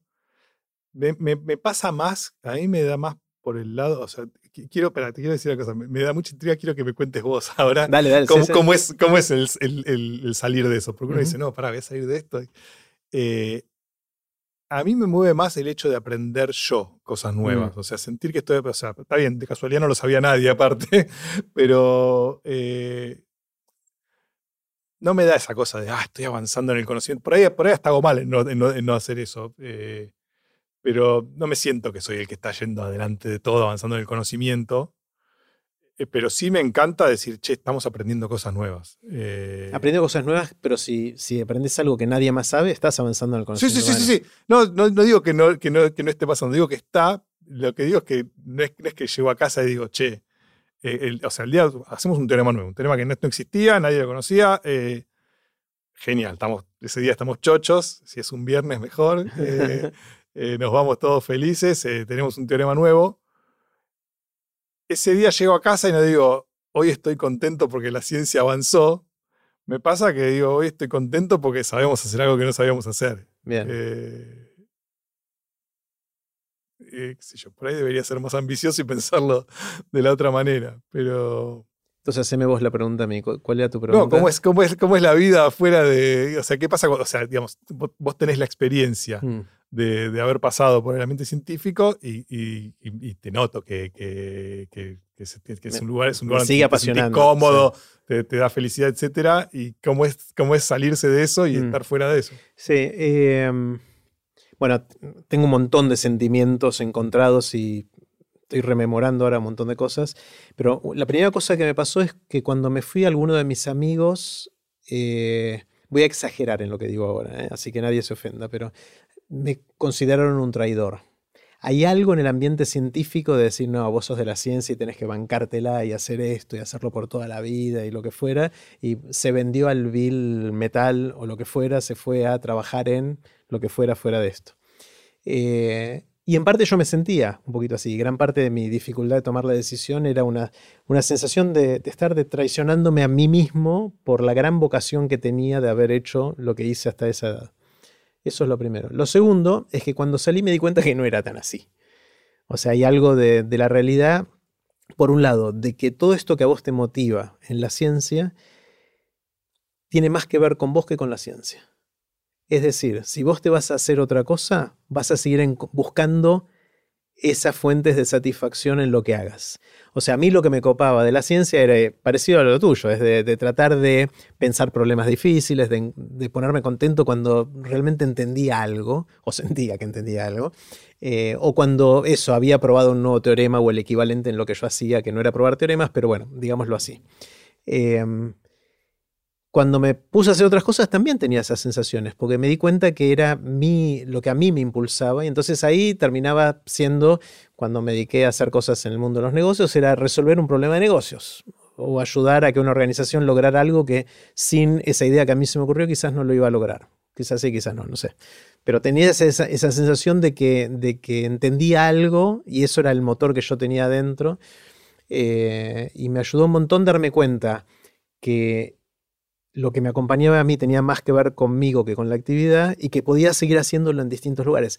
Tanto me di cuenta de eso que después me volví adicto a pegar saltos y, a, ir a distintos lugares porque me di cuenta que no perdía eso porque es más mi esencia que la del área de acción. Y a mí justamente con, con este placer de aprender cosas nuevas me pasa que suelo aprender de manera mucho más rápida cuando me meto en un mundo nuevo, porque hay tanto más por aprender y es la curva empinada del aprendizaje inicial de lo que sea, si te metes en algo con ganas de, aprender. Entonces me pasó que el primer salto me costó un montón por todos estos miedos y, después me volví adicto a los saltos y ahora estoy siempre pensando en cuál es el próximo, ¿no? Casi de decir, bueno, ¿cuándo, ¿cuándo voy a hacer algo totalmente distinto? Eh, y respecto al, está el tema de la guita, ¿no? De decir, bueno, te fuiste de la academia y conseguiste un laburo, entonces estás trabajando para el capitalismo global de no sé qué. Hay todo un tema casi ideológico en algún lugar de eso, en, algunos ámbitos, ¿no? en todos lados. Y la verdad es que no me importa. No me importa, pues lo que me, O sea, si yo siento que estoy haciendo buen laburo, yo aprendo y lo que hago siento que tiene impacto positivo, puedo equivocarme, obviamente, como en todo lo que hacemos. Eh, yo estoy bien. Eh, y obviamente nadie sabe el impacto que tiene lo que está haciendo, ni en la ciencia básica, ni en la ciencia aplicada. Es muy difícil de predecir que uno que hace algo que, haces ahora, vos sentís que está espectacular, pero bueno, por ahí después se usa para algo que no está, que no está bueno. Y bueno, es la vieja discusión de si, no sé, Einstein tuvo algo que ver con la bomba nuclear, qué sé yo. Pero él sentía algo de culpa y se puso a, hacer activismo por ese tipo de cosas, eh, para, por la paz y todo eso cuando vio ese uso. O, Nobel, que después dijo, bueno, che, mirá el lío que hice con mis invenciones que explotan por todos lados, bueno, usemos la guita que hice con eso para otra cosa. No sé, pero me, fui largo en, la respuesta a tu pregunta. No sé si sirve. Sí, sí, está, bueno. está bueno. Eh, creo que lo, más importante es eso, es que, lo importante es que es lo que uno tiene adentro y no tanto el, contexto. Y lo, a ver, y ahora voy a contradecirme con lo que acabo de decir, eh, que es, a mí me gusta encontrar ámbitos en los que me siento bien. O sea, rodearme de gente que, que me hace bien, que me hace pasarla bien, que me hace esto, poder hacer un aporte o aprender o, o construir buenos vínculos, eh, que siento que en, la UBA, en la Universidad de Buenos Aires, lo logré, en otros lugares donde estuve científicamente también, eh, pero también en otros lugares por los que pasé después. Y si en algún lugar no tenía eso, me, iba, me trataba de, cambiar el... Eh, y a veces se puede hacer más de lo que queremos eso, o creemos eso, ¿no? bueno, quiero hacerte, Pablo, preguntas cortitas. Las preguntas son cortitas, vos tomate obviamente todo el tiempo que quieras para, responder. Y la primera es la, la del viaje en el tiempo. Imagínate que viene una amiga, un amigo y te dice, che, Pablo, ya está, inventé la, máquina del tiempo y te la voy a prestar, te voy a dejar que hagas un viaje a donde quieras y a cuando quieras. Estás un ratito ahí y después volvés al aquí y a la hora. ¿A dónde irías? Primero, ¿irías al futuro o al pasado?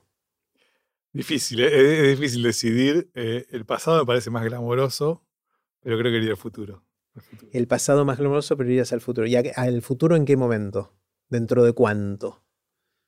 100 años. 100 años. Sí. ¿Por qué? ¿Qué te intriga ver ahí? ¿Qué... Eh, me, intriga, porque yo me imagino, yo tengo 48 años, eh, las cosas que pasan en los próximos 30, 40 años, bueno, uno nunca sabe, ¿no? Pero me puedo, hay, hay, hay, probabilidad positiva de que las vea y me intriga lo que no voy a ver. O sea, ¿qué, qué es lo que va a pasar después? Las cosas, o sea, que va a haber muchos cambios, ¿no? O sea, hay un montón de cosas que yo me pregunto, ¿cómo va a ser? ¿Cómo, cómo va a ser hacer matemática? ¿Cómo va a ser hacer matemática? La matemática está sufriendo cambios ahora de cómo se hace matemática. ¿Cómo va a ser hacer matemática dentro de 30 años? Ponle que yo lo vea, pero ¿cómo va a ser hacer matemática dentro de 100 o 80 por ahí, suponete? Eh, no lo voy a ver. ¿Y sentís que van a ser seres humanos haciendo matemática o es la inteligencia artificial que va a terminar probando teoremas? Y... No, a ver, la inteligencia artificial va a ayudar, ya está ayudando, ya, ya hubo casos de, de, algoritmos que ayudaron a probar teoremas. Eh, matemáticas, o sea, hay, hay, una gran discusión que, a mí me parece que es, digamos, si vos conseguís, si tenés una máquina que te dice qué teoremas son verdaderos y qué no, suponete que, digamos, existe eso, no, solo, no, es un supuesto, sino que eso existe, eh, con limitaciones, etc. Y, y que mañana tenés una lista de todos los teoremas que son verdaderos. Y, o sea, la matemática, sea, volvemos a la pregunta antes, ¿no? O sea, la matemática no se trata solo de saber qué teoremas son verdaderos y cuáles no son verdaderos. O sea, usamos los teoremas como excusa para aprender. y para escribir el Quijote, no una secuencia al azar de palabras. Lo que queremos es aprender, lo que queremos es entender. Entonces, eh, yo no, necesito solo saber. Hay, muchas cosas que no están probadas. Eh, no me sirve que vengan mañana y me digan, listo, eh, vino Dios y me dijo, es verdadero ponerlo en la lista de teoremas. Lo que queremos nosotros es entender. Eh, entonces, si vamos a tener una inteligencia artificial que nos ayude a entender, buenísimo, pero si va a hacer una cosa que nos va a dar una lista de qué teoremas son verdaderos y cuáles no, no sirve para muchos. no sirve de muchos. Ah, está genial. ¿Qué sabes ahora, Pablo, que te hubiera gustado saber cuando estabas empezando, hace muchos años, eh, y que no sabías en ese momento? Es decir, si pudieras hablarle al Pablo más joven, ¿qué le dirías? Eh, me hubiese gustado, ahora que me pasa ahora, me hubiese gustado eh, saber escribir mejor y, y- y tener presente la importancia de, de escribir bien y de comunicar bien y comunicarse bien. Y cuando decís escribir, ¿es escribir ciencia, escribir un paper científico o escribir... Escribir, sí, cualquier cosa. En general, pero escribir un paper científico, por ejemplo, sí. Claro. escribir- Es algo que no nos enseñan en la facu eso. Lo aprendes a los golpes cuando tenés que escribir el primero y viene tu, el profesor con el que estás trabajando, el investigador, y te dice esto es una porquería, escribirlo de nuevo, ¿no? si, es, si es que te lo dice. Claro. Todo- todo- Por, por- por- por lo mismo, ¿no? Porque no, no, no nos enseñan. Muchas veces nos parece que es algo menor, que lo importante es la ciencia, como si no fuese parte de la ciencia comunicarla, ¿no? Eh, sí, creo que sí, creo que eso, eso Aprender a escribir. ¿Y, y sentís que aprendiste un poco últimamente del... aprendí después, qué sé yo, ya llevo veintipico de años leyendo paper, algo, algo, Algo te- sí, algo te como, llegó. como, como uno aprende del, ¿no? de la lectura, ¿no? O sea, uno- de- de- o sea, digamos, la lectura de papers, eh, empezás a darte cuenta que hay gente que escribe mejor, que escribe, o sea, yo, yo ni me hacía esa pregunta de, de que hay papers que están mejor escritos que otros. y-.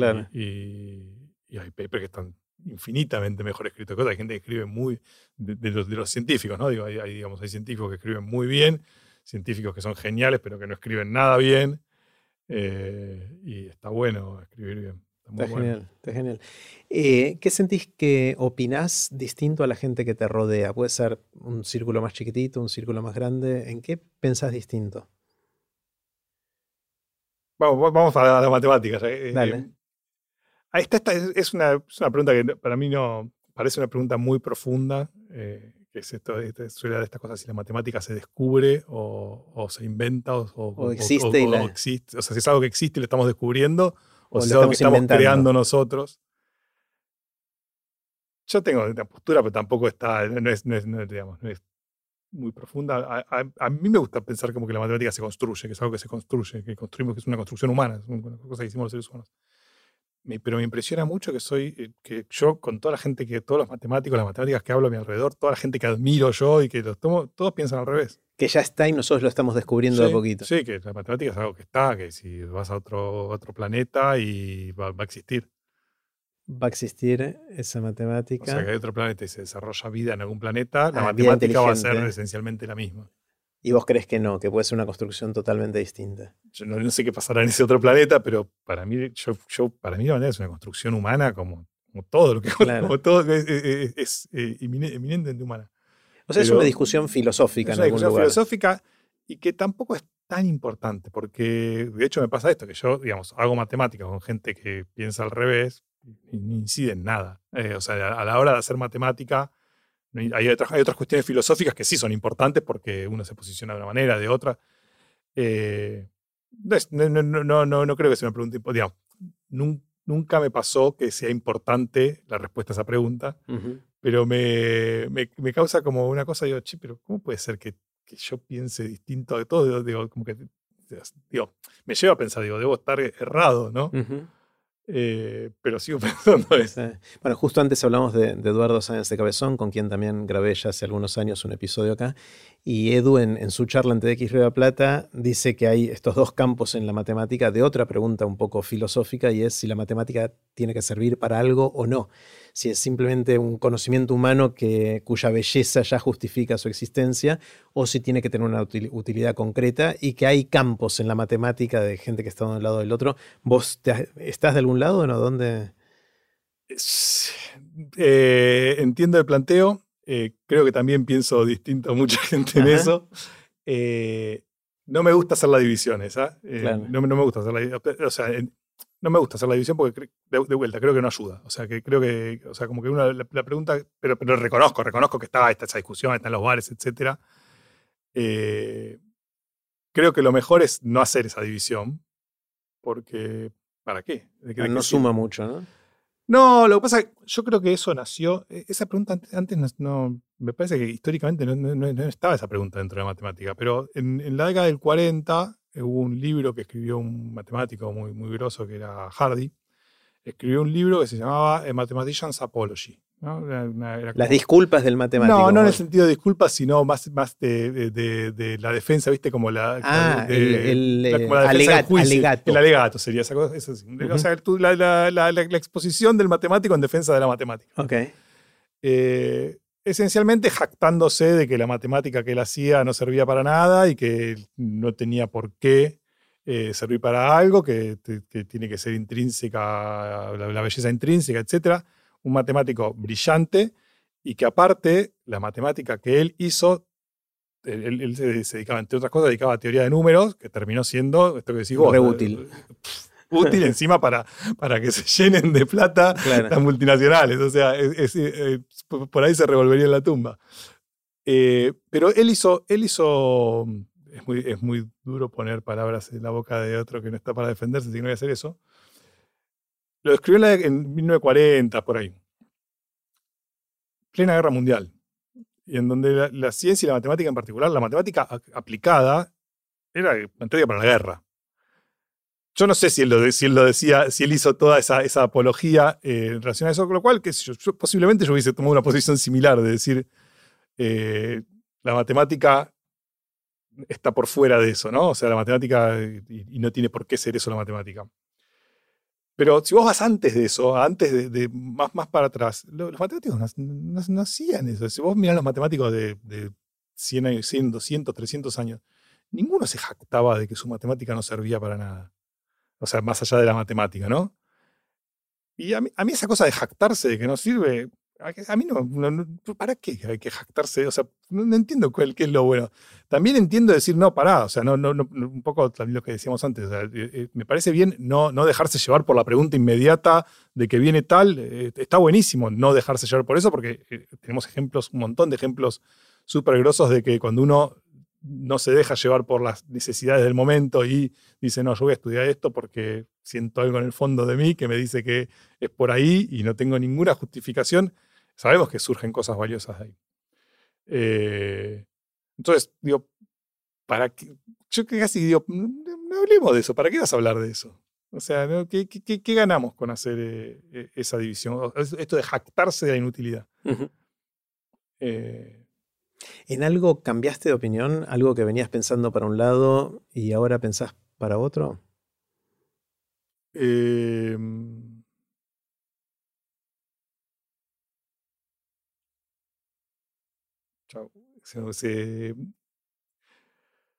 un poco me pasó con. en relación a, la matemática, ¿querés? A la profesión. Lo que, vos quieras, no, lo que vos quieras. Em, no, voy a hacer dos, eh, voy a decir una personal y una política. Las dos por fuera matemática. Dale.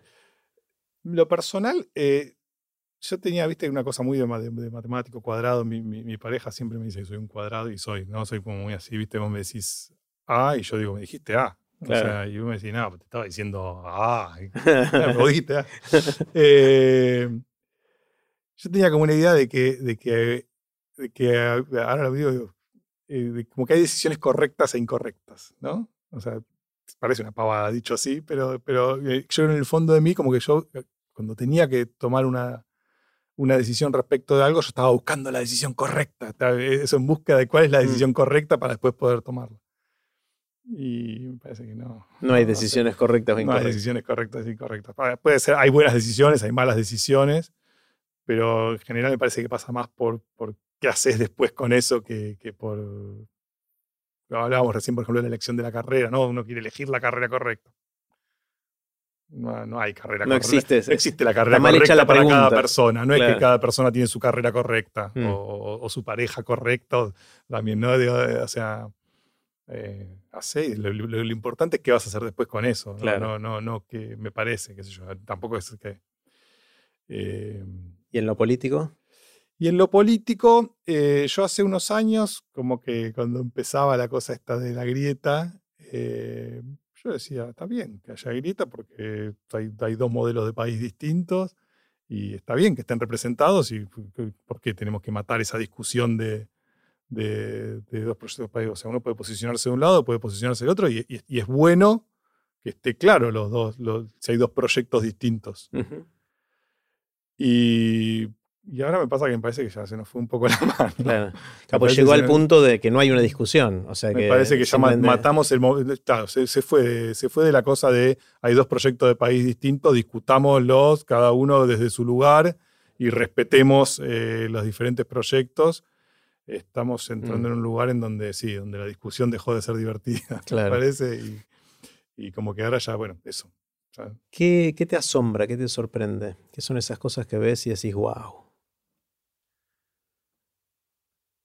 A mí me sorprende todo, todo. O sea, todo me, sorprende el, ser humano, digamos, las cosas que es capaz de hacer el ser humano, la ciencia, la tecnología. Eh, me, sorprende cómo nos acostumbramos a, todo lo nuevo y dejamos de sorprendernos. Eh, enseguida nos acostumbramos. y entonces uno dice, ah, sí, hablo con Siri y me contesta. Y, todo el mundo dice, a mí me pasa mucho que yo a veces quiero dar charlas de contar la matemática detrás de Siri, por ejemplo, ¿no? o la matemática detrás de las recomendaciones de Netflix, o, detrás de Google. Vos, vos pones un. ni, siquiera, ni, siquiera escribir, yo hago así, pero ni siquiera escribir. Decir, che, quiero saber. Este gesto es obsoleto, es como hablar por teléfono y discar, ¿no? Yo digo, che, quiero saber algo sobre. Y, tenés todo ahí. ¿No nos parece una locura eso? Claro. O sea, y yo, yo a veces doy una charla tratando de explicar cómo, cómo es la matemática detrás de eso. Y a nadie le sorprende. Dice, no, ya, sé Tendríamos que, estar gritando todo el tiempo de asombro, ¿no? De que eso funcione. pero, pero lo entiendo también, ¿eh? O sea, como que vos decís, che, ¿no les parece re groso que vos puedas...? Y no, eh, ya... Eh, como que me sorprende eso, qué rápido nos acostumbramos a cosas que, cosas que son tremendamente increíbles y dos días después ya, mm. ya no lo son más. Eh, Pablo, te voy a hacer una pregunta que vos me ayudaste a reformular porque yo la estaba haciendo de una manera confusa. Yo siempre le preguntaba a mis invitados en qué crees que no podés probar. Y vos me dijiste, no entiendo bien a qué te referís. Y está bueno porque nunca lo había pensado, porque se puede interpretar de distintas razones, de distintas maneras, ¿no? Porque probar, yo lo usaba en el sentido de demostrar, pero vos me dijiste que también es probar de testear, ¿no? De que uno, ¿en qué crees que no podés testear? O ahora, antes de empezar, me dijiste otra excepción más, que como es si uno lo lee sin coma o con coma, ¿en qué crees que no puedes probar? ¿Qué, crees que no puedes probar? ¿Qué crees que no puedes probar? Es una forma parecida, pero esa es otra pregunta. Eh, es decir, ¿qué sentís que no puedes probar? Sería esa. bueno, te hago la pregunta original, que es, ¿en qué crees que no puedes demostrar? Te voy, a decir, una frase de un renglón, pero nos va a llevar lejos, que es Tita de PC igual cero. Tita de PC igual cero. Bueno, a ver. Eh, eh. Bueno, es una conjetura eso. Es, digamos, te, tengo que llegar a explicarte qué significa tita de PC. El, igual y el cero supongo que lo entendiste. Sí. Eh, ¿Tienes ganas? Dale, dale. Acá soy Jerry interrumpiendo un poquito la conversación que estamos teniendo con Pablo Groisman para hacerte una pequeña advertencia. Lo que viene ahora se puso por momentos un poquito técnico porque nos metimos en profundidad en un problema matemático. En un poco de profundidad, tampoco tanto. Te lo advierto porque quiero invitarte a que lo escuches también, por más que no entiendas todo lo que vamos a decir ahora, porque te va a dar un gustito de cuáles son los problemas que interesan, entretienen y fascinan a la gente que hace matemática como Pablo. Ahora sí, sigamos escuchando la conversación. Bueno, es un problema abierto. Es un problema abierto en matemática. Pero primero definamos problema abierto. en matemática hay muchos problemas que se plantean y que todavía no sabemos cuál es la solución, si son verdaderos, falsos, lo que fuera. El más famoso de todos es el último teorema de Fermat, quizás, que es algo que hace 300 y pico de años este chabón Fermat escribió en el, famosamente en el margen de un libro diciendo, esta es una igualdad matemática muy sencilla de escribir. Eh, y dice, se me ocurrió, creo que ponía en algún lugar, tengo una demostración muy bonita para esta, pero no me entra en el margen. Y eso quedó durante 300 y pico de años hasta que en los 90 eh, Andrew Wiles, creo que se llamaba el matemático, lo, lo terminó probando, pero de una manera súper compleja y con un montón de vueltas. La demostración tiene no sé cuántas. Entonces, los problemas abiertos son los problemas como el de Fermat hasta los años 90, es decir, una cosa que no sabemos si es falsa o es verdadera y que los matemáticos están debatiendo por tratar de responder. Entonces, este es un problema abierto el que me estás contando. uno tiene problemas abiertos que realmente no sabe nada y otros que uno se imagina cuál es la respuesta, que uno le dice conjetura. O sea, una conjetura a la respuesta digamos, el teorema de Fermat. Era una conjetura. Antes de que lo demuestre Wiles, era, era una conjetura, porque todo el mundo creía que era cierto, pero no estaba la prueba. Y bueno, ahora que está probado, uno lo llama teorema. O sea, el teorema es cuando dejó de ser conjetura y tenemos la prueba. Cuando tenemos la prueba, ahora es teorema. Hay una conjetura que, dice que tita de PC es igual a cero en cualquier dimensión. Eh, y no, no tenemos prueba de eso. Pero vos crees que es cierto. Sí, todo el mundo cree que es cierto. Es parecido a lo del tema de forma. Claro. Todo, el mundo o sea, crees en eso sin poder demostrarlo y se puede explicar qué es tita de PC. Se puede, nos lleva cinco minutos. Dale, dale, a ver, intentemos. Tiene algún área que se llama percolación. Percolación. Eh, que es. Eh, imagínate así, imagínate que tienes un tablero de ajedrez eh, infinito infinitas casillas. Esto me, ya me encanta a los matemáticos. El tablero de ajedrez ya no tiene 8x8, tiene infinito. Empezamos con infinito, ¿no? vamos, a empezar a lo grande. Sí, es un tablero de ajedrez que sigue para en todos lados para siempre. Para siempre, infinito. Y ahora vamos a hacer así, entre eh, casilla negra rodeada de cuatro blancas, ¿no? Vamos a poner un cañito. Entre de cada casilla negra, vamos a, vamos a, una casilla particular que vamos a llamar el origen, es es donde estamos parados ahora. Estoy parado en la casilla. A partir de acá estamos en la casilla negra, tenemos blanca, blanca, blanca, blanca, y en las diagonales negras. En las diagonales negras, pero la voy a llamar mis vecinos a las, a las cuatro que tienen de, otro color, las otras no. Y sigue infinito. Y ahora voy a poner un, cañito que me una a, cada una de las cuatro casillas del otro color. Un cañón. a mis vecinos. O sea, tengo cuatro cañitos que salen de mí y van a las casillas blancas que están al lado mío. ¿Está bien? Uno podría pensar incluso en una ciudad, que son las cañerías que van por debajo de la calle. Un cañito. Y ahora en todas las demás hacemos lo mismo. Cada una tiene un cañito que la une. Pero las, las, vamos a acoplar las cañerías, ¿no? La nuestra de allá se pega. Entonces al final nos queda toda una red de caños, como, una, como si fuese una grilla de caños, y nosotros estamos acá en el origen. Ahora, cada cañito de esos, cada pedacito de caño, que hay uno que entre dos casillas vecinas hay un cañito que une, lo vamos a declarar abierto con probabilidad P. Vamos a tirar una moneda, una moneda cargada, una probabilidad que salga cargada, una probabilidad que salga seca. Con probabilidad P lo declaramos abierto, con probabilidad 1 menos P lo declaramos cerrado. O sea, en toda mi cañería infinita, cada cañería está abierta con cierta probabilidad, cerrada con otra probabilidad. ¿Ok? Sí. Y ahora abro la canilla en el origen. Vamos a poner una canilla en el origen y vamos a abrir eh, la canilla y la pregunta es si el agua llega a infinito o no. O si o, con qué probabilidad llega al infinito o si llega o si no. Si querés, puedes preguntar con. No, porque si llega al infinito, mi primera reacción es no puedo saber, porque si, la, si ese P, la probabilidad no es 1, entonces puede pasar que los primeros tres caños estén cerrados. Los primeros cuatro caños estén cerrados, entonces ya no, sale de acá. Eh, eh, en realidad tenés razón vos. Vamos a preguntar con probabilidad positiva. O sea, la pregunta es, porque en realidad, ahora te voy a decir por qué, por qué me confundí yo. Eh, yo si yo tengo el origen, eh, entonces la pregunta es si con probabilidad positiva voy a llegar a infinito, porque siempre voy a, siempre voy a tener una probabilidad positiva de que no, o si con probabilidad 1 no puedo llegar a infinito. O sea, si, digamos, si pase lo que pase, eh, no, o sea, en algún momento se me cierran todos los caños y no llego. Yo me confundí porque antes de que vayamos a la. Bueno, después, te cuento por qué me confundí. Y entonces, eh, ¿tita de qué es tita de PC? Bueno, ¿qué es tita de PC? Bueno, la, pregunta es esta. Uno se imagina que si están. Bueno, cuando P es 1, o sea, llega, ¿no? llega porque están todos los caños abiertos, abro la canilla acá y llega a todos lados para siempre. Y cuando P es cero, no, no, sale del origen. Bien. Y uno se imagina que a medida que va aumentando P, la probabilidad de llegar a infinito va aumentando, ¿no? Cuanto, si yo voy aumentando, empiezo con P igual a cero, voy aumentando la probabilidad de abrir, uno se imagina que cada vez es más probable llegar a infinito. Bueno, eso es, cierto, pero requiere una demostración, es una invitación al que, acá el que te gana de hacer una demostración de eso. La probabilidad de eso eh, eh, va subiendo. Entonces, eh, bueno, lo que se puede demostrar es que es lo siguiente. O sea, como, esa probabilidad es monótona, va subiendo, o sea, empieza en cero y, eh, o sea, termina en uno. Empieza en cero y termina en uno.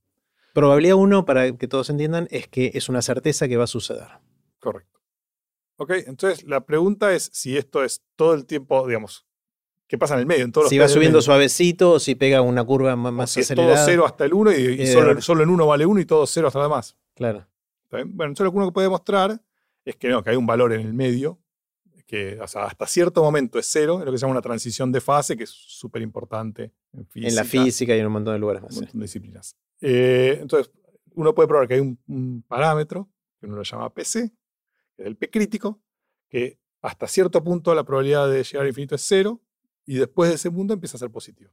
No, no va uno directamente. No, no, es, lo que vos te imaginas que es que empezás en cero, llegas a PC, PC empieza a subir y va subiendo de a poquito, se va haciendo cada vez más probable hasta que llegas a uno y llega de forma continua a uno. Ok. ¿Y sabemos cuánto es ese PC? ¿Cuál es el P crítico? Cuando la dimensión es 2, cuando estás en dimensión 2. en un tablero ajedrez de los que conocemos. de verdad, eh, sabemos que, que PC es un medio. Wow. O sea, ahí ¿Y eso no está probado todavía? Está probado, eso está probado. Ah, PC, en dimensión 2 es un medio. Okay. Pero ahora puedo hacer lo mismo en dimensión 3, dimensión 4, dimensión 5, dimensión 6, dimensión 7, etc. Eh, y para cada dimensión uno puede preguntarse lo mismo. Si hay un P crítico, se sabe que hay un P crítico, no se sabe cuál es. En otras dimensiones no se sabe cuál es el P crítico. Pero ahora la siguiente pregunta que uno se puede hacer es, bueno, vos tenés tita, la tita, tita de P es la función esta que te acabo de escribir. Tita de P es cuál es la probabilidad de llegar a infinito. Entonces, tita de P en dimensión 2 dijimos, o sea, bueno, en general, digamos, tita de, tita de, PC es, digamos, tita de P, mejor dicho. Viene cero y, a partir después, y después es positiva. Y la pregunta es, ¿qué pasa en PC? O sea, si vos si tenés una discontinuidad, sería, o sea, si pegas un saltito o no, o si de cero. O si es continua. Entonces la pregunta es si tita de PC es cero o no. Si en el crítico, si en el. En el, bueno, si es discontinua es cero hasta ahí, pero bueno. o sea, yo, yo vengo en cero y ya sé que a la, derecha de PC soy positivo. Entonces la pregunta es, ¿qué pasa en tita de PC? Si en tita de PC soy cero, quiere decir que es continuo. Y si no, quiere decir que hay una transición de fase, una transición de fase de primera orden, se llama que, que, hay una discontinuidad. Entonces la pregunta es si tita de PC es cero. Que es otra, o, equivalente a decir si, esa, si tita es continua o no. Es equivalente a eso. Y esa entonces todos creen que sí, pero todavía no hay demostración. O sea, todos dicen que tita de PC es cero, pero muchos creen que es así, o vos crees sin poder demostrarlo todavía. Sí. Espectacular. no hay demostración. Bueno, gracias por, la explicación. Ahora llego a casa con el tablero de ajedrez, vamos a probar un poquito. Me encanta. Eh, ¿Tenés alguna habilidad inútil? Me quedo dormido en cualquier lugar eh, o sea, me puedo, dormir, puedo dormirme en cualquier lugar y en cualquier momento. Sos de los míos. Eh, Compartimos. No es una habilidad o no. Sí, genial, en, algunos casos es útil. Eh, Pero también te quedas dormido en contra de tu voluntad o no? Sí, sí, me pasa. De hecho, tengo miedo de quedarme no, Eso puede, ser, puede, ser, que tengas narcolepsia o no. No, no sé. No, no, no, lo investigué. yo, yo tengo mucha facilidad para quedarme dormido, pero creo que puedo controlarla.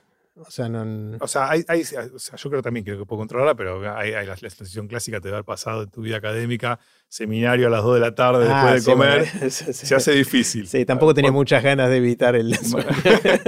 más allá de, lo interesante que pueda estar eh, la charla, eh, a veces se hace difícil. Eh, y, pero creo que está más o menos, pero, pero me pasa. de hecho, me he quedado dormido en un Zoom.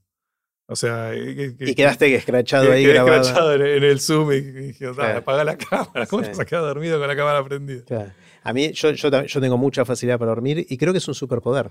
Para mí está bueno, porque me hago siestita de 10 minutos. Yo, yo, me he quedado dormido parado en el colectivo, agarrado del... del... Y fue, fue fructífero, llegaste descansado. Sí, no, o sea, pegué el golpe y enseguida me desperté, porque obviamente si no me caía al piso, digamos, pero me, sí, también tengo mucha... Está buenísimo, está genial.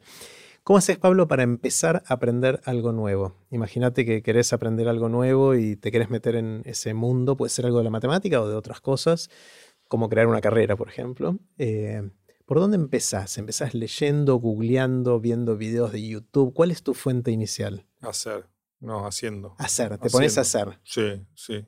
Eh, con, la matemática, o sea, si quiero aprender algo, ah, no, sé si es muy eficiente lo que hago yo, pero pero, o sea, si quiero aprender en un tema, me pongo a trabajar en el tema, trato de tener una pregunta y, ver si. Y, pensar en hacer un artículo sobre eso. Eh, o, doy una materia, ¿no? Eh, pero, pero más me gusta más lo otro, de decir, bueno, eh, me, engancho con un tema y digo, no, no, no, me voy a, no voy a poner a estudiar un tema. Digo, no, vamos a, vamos a poner una pregunta, vamos a tratar de responder una pregunta y eso nos va llevando a, eso. Y creo que en otras cosas también, creo que prefiero, o sea, mm. hacer una carrera, yo no me puse a leer cómo se hace una carrera, Dije, bueno, hagámosla. Hagámosla y ahí nos van a surgir las preguntas y vamos a buscar las respuestas. Sí, sí. sí. Está bueno porque en general si no uno aprende sin, si no tenés la pregunta ya previa, es difícil de aprender bien, ¿no? Porque no sabes a qué pregunta estás respondiendo cuando estudias o cuando te metes en un tema. En cambio, si ya probaste y te frustraste porque algo no te funcionó y vas a tratar de aprender para hacerlo, sentís la necesidad en el cuerpo. Sí, sí, sí. sí. Eh, genial, ¿Cuáles son las lecturas que más te influyeron en la vida? Si tuvieras que mirar para atrás y cosas que hayas leído de chico, de no tan chico, que hicieron que Pablo sea el Pablo que soy. Em, hay, un libro que, creo que, me cambió la vida, que es, el, un libro de famoso que se, llama Gede Lescherbach, de Hofstadter. Exacto. Ese lo leí, yo estaba, yo estaba estudiando matemática, pero yo empecé a estudiar de matemática no muy convencido. ni, siquiera sabía lo que era, este, digamos, mejor dicho, pensaba que sabía lo que era, después me enteré que no tenía ni idea de lo que era hacer matemática. Y, creo que estaba en segundo año, poner, y, tampoco había leído, o sea, yo, yo veo, no sé, estudiantes ahora que, que, leyeron, que saben, que saben un montón de que todas esas cosas que, que, hay que saber, pero que no te enseñan en ninguna materia, las sabían antes de, antes de llegar a la carrera. Bueno, ahora también está todo mucho más accesible, ¿no? Em, yo no sabía nada de todas esas, todas esas cosas que, digamos, que, que, todos los nerds saben. Yo no sabía nada de todo. Yo no, había, todo un mundo que yo no conocía. Eh, y cosas, por ejemplo, esto que te acabo de contar yo ahora, que no sé, una típica cosa que uno dice, ah, esto está buenísimo y no, te lo cuentan en, en, en ninguna materia, pero está bueno saber. Y bueno, empecé a estudiar matemáticas. Yo, de hecho, yo como que estaba también entre matemática e ingeniería. Eh, y, mm, y me leí el libro de Gede Scherbach y dije, y yo... ¿Eso te, terminó de convencer o...? Viéndolo desde ahora, creo que sí. Yo, o sea, yo como que, que, empecé a estudiar matemática y siempre tenía la duda de si iba a seguir matemática o si me iba a cambiar.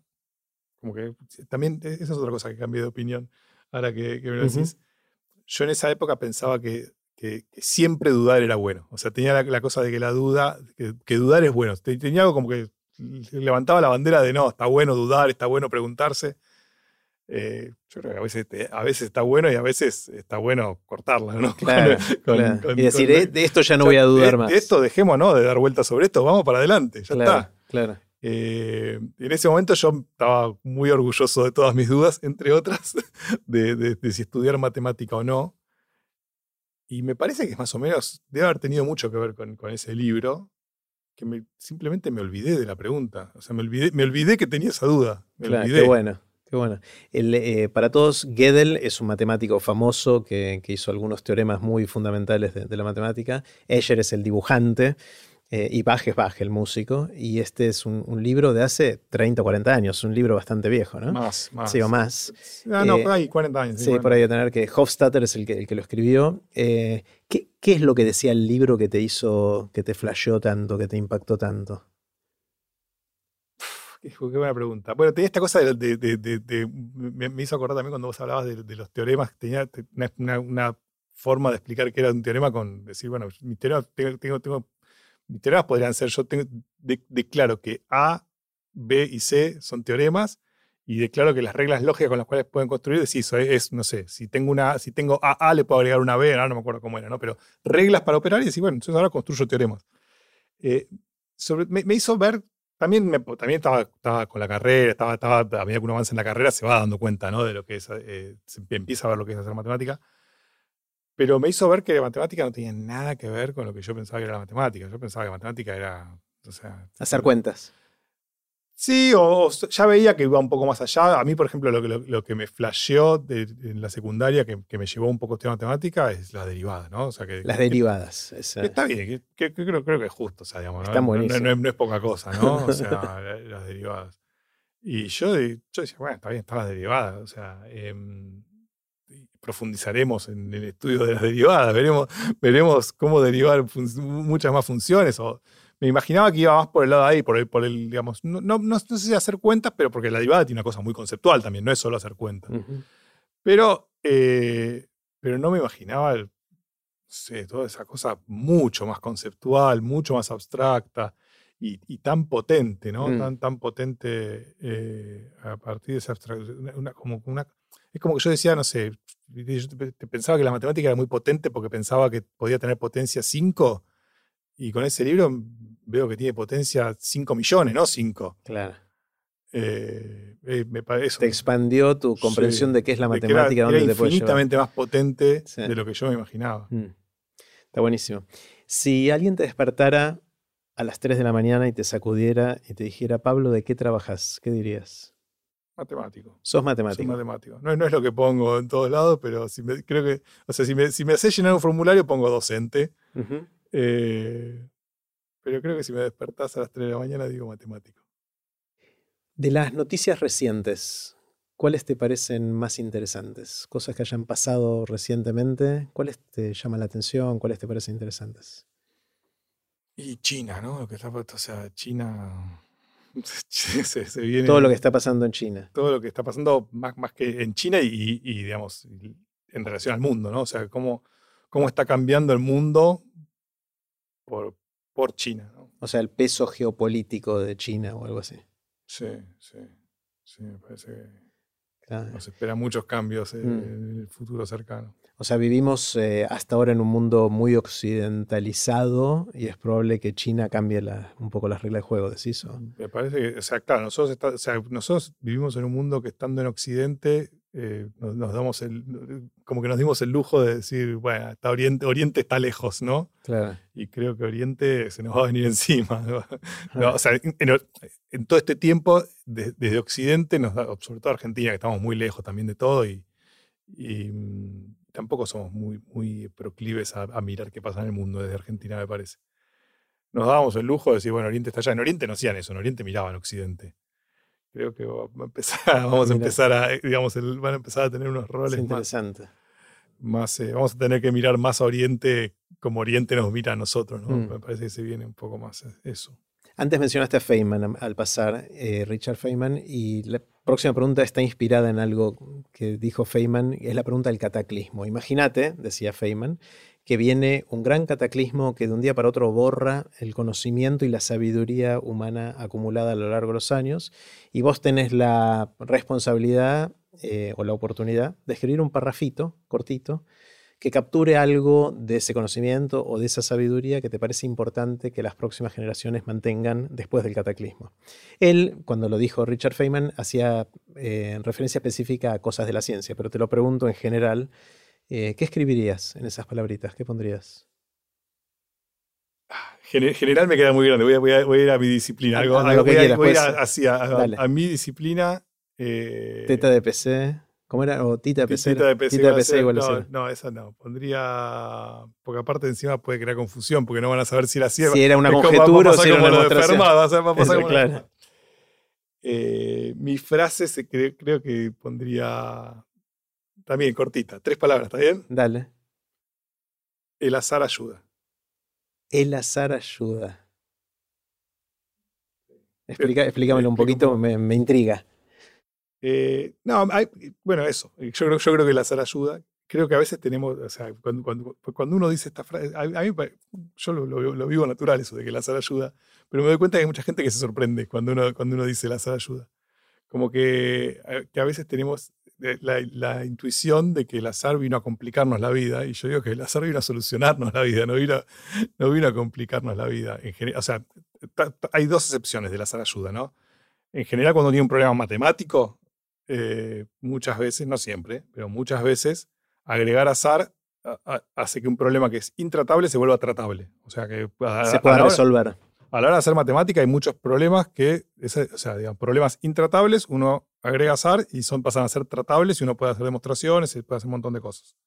Así que, digamos, para las, próximas generaciones de matemáticos que vayan a trabajar, les diría, el azar ayuda, eh, sí, o sea, tener, tenerlo presente. O sea, si tienes un problema que no puedes resolver, considera la posibilidad de, agregar azar. Y, mm, y, después, más allá de la matemática, eh, también, o sea, nosotros hay muchos modelos que hacemos lo mismo, ¿no? Que, digamos, en realidad nosotros agregamos eh, azar para entender lo que nos ayuda a entenderlo, porque pues, le agregamos azar y después a partir de cuantificar esa incertidumbre nos empieza a, a dar información, pero en general lo hacemos con cosas en donde no hay nada azaroso. Eh, hay, un ejemplo que a mí me gusta mucho, yo se lo escuché a Pablo Jakobkis, que fue, fue decano de exactas, que es que eh, vos llegas a un edificio que tiene 10 pisos y tiene dos ascensores. Y hay un ascensor que te marca que está en el segundo piso y en el otro no está roto el indicador. ¿Qué haces? ¿Cuál llamás? ¿Tenés que llamar a uno o...? Tenés que llamar a uno de los dos, claro, exactamente. Vos tenés, que llamar a uno o tenés que ir al piso 10, no, al último piso. Tenés uno que sabes que está en el piso 2 y el otro está roto el indicador. ¿A cuál llamás? Sí. Eh, y hay una solución. O sea, el, el objetivo es que llegue lo antes posible, supongo que. No, ¿querés- vos, vos, que- vos, vos estás en la planta baja, vos tenés que llamar a un ascensor para subirte al ascensor para ir al piso 10. Sí, y querés que llegue lo antes posible. Querés, querés poder tomártelo Ponele, lo antes sí, posible. Si no, o sea, Sí. ¿cuál es el objetivo de eso? O sea, Sí. es tratar de. Sí, yo lo- lo- te, te lo dije así sin decirte mucho para decírtelo muy coloquial, sin, No, sin pregunta matemática de nada. Simplemente, ¿qué harías vos in- intuitivamente si vos llegás, llegás a un edificio que tiene 10 pisos? O sea, sin, sin el, sin, el, sin, el, eh, sin el espíritu de resolver un problema. ¿no? Claro. No, yo llego al edificio, tiene 10 pisos, sé que tiene 10 pesos, tengo que ir al piso 10. Veo que uno está en el piso 2 y el otro eh, tiene roto el indicador. Claro. ¿Llamás al del piso 2 o llamás al otro? Eh, y esto, solo yo no, no puedo saber si el otro está en planta baja. O sea, te- tengo que tocar para claro, enterarme no está en planta baja el otro, no está en planta Ah, no está en planta baja. Bueno, digamos, se- o sea, si querés o, o no sabes dónde está, o si, porque yo estoy pensando en los ascensores viejos que vos veías y estaba. claro, pues sí, sí. sí. Si los ascensores nuevos no ves. O, o- o- las dos posibilidades. Porque o me no parece que es distinta la cosa, pues si, si sé que no está en planta baja, entonces llamo al que está en el 2. Si no sé si está en planta baja o no, llamo al que no sé, porque lo más probable es que esté en planta baja. Ah, es buena esa. Es, es buena esa respuesta. Eh, porque, Bueno, lo- no- si no el- sabe- la- porque en general, salvo que son estos. Hay algunos automáticos ahora que automáticamente los lleva a distintos lugares. Claro, pero digamos que, digamos que es de tenés- los viejos. Vamos, vamos a hacer, te a hacer al revés, para, para hacerlo más natural. ah, que suponete que tenés la información de que no está en planta baja, porque si estuviese en planta baja tendría la puerta abierta. Entonces Ok. vos llegás, no está cerrada la puerta, Bien, no entonces, mi, mi primera reacción es que, que llamo al que está en el 2. baja. en el 2. Sí. ¿no? ¿Por qué? Porque uno se imagina que. Si bien. hay igual de probabilidad de que el esté otro es más probable que esté más arriba. Es más probable que esté arriba del 2 que abajo del 2. Sí. Bueno, pero ¿qué tiene de azaroso dónde está el ascensor? El ascensor, pues vos podrías subir, fijarte dónde está, después bajás Claro. y no había azar. No había azar, pero sí había desconocimiento tuyo, que Sí. es como azar. O sea, no es azar, pero para vos es falta de Te- información. Te sirvió modelar esa situación de desconocimiento como azarosa Bien, para, no lo para responder una pregunta. genial. O sea, ¿a eso te referís con agregar azar en tu forma de Yo lo pensar? pienso más en. eh, eh, ahí también pasa, ¿no? Y, eso pasa en muchas situaciones. Cuando decís, eh, no sé, vamos a hacer las, las encuestas que tanto fallan para saber quién va a ganar la próxima selección. El domingo, Sí. bueno, de vuelta. En algún momento va a haber elecciones en Brasil, están las encuestas, a veces fallan, a veces no fallan. Pero, en principio, digamos, no hay nada de aleatorio ahí, ¿no? O sea, la gente va a ir, Ya va a votar, y va, va- y- Claro. pero ¿qué hacemos? Hay un montón de modelos, hay un montón de gente que se rompe el cráneo con modelos poniendo azar de una manera, de otra, y hacer predicciones, ¿eh? donde, donde no hay nada de aleatorio.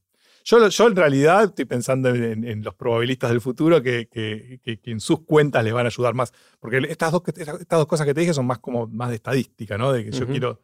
Pero yo en, en mi métier, en general, cuando, cuando hay muchos problemas donde vos tenés cantidades determinísticas y que no, o sea, no podés resolver problemas, a veces las transformas en una cosa aleatoria y sí podés. Entonces, eh, y- Mm. y, me parece una cosa que sé yo. Está bueno, y yo, yo eso, el azar ayuda. Escuchándote, el, el azar ayuda, me puse a pensar en la vida, ¿no? Más allá de las matemáticas y de los modelados y todo eso, es cómo vivimos la vida.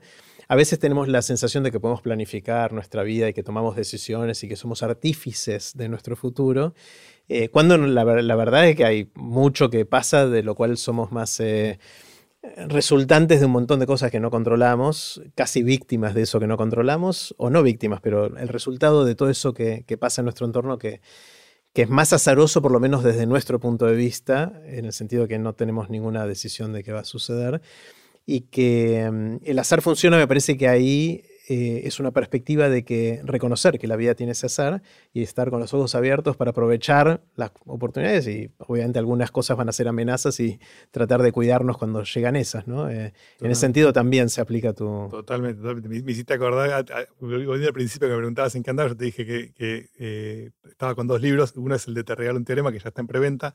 El otro todavía no está en venta, pero va a salir dentro de poco, va a salir dentro de poco y se, llama, se va a llamar eh, Abrazar el azar. Genial. Y es esta, esta, es esta idea. Es esta idea de, sí, o sea, el azar está, digamos, eh, o sea, mejor hacernos amigos del azar que luchar contra él. O sea, yo creo que, o sea, es, es un libro de probabilidades, o sea, es un libro de, de matemática, es un libro de divulgación, de, difusión, mejor dicho, para público general, pero de probabilidad. Y con la idea de, sí, de, de hacernos amigos del azar, porque mejor, mejor ser amigo.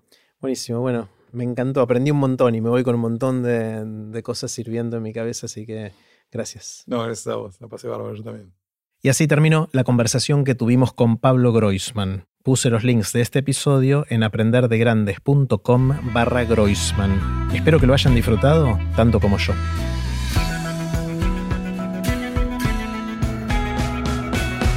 Recuerden que pueden suscribirse para no perderse ningún episodio de Aprender de Grandes en aprenderdegrandes.com. Los espero en el próximo episodio de Aprender de Grandes, cuando les cuente lo que aprendo en mis intentos por seguir aprendiendo durante toda la vida y en las conversaciones que tengo con gente que admiro. Chau.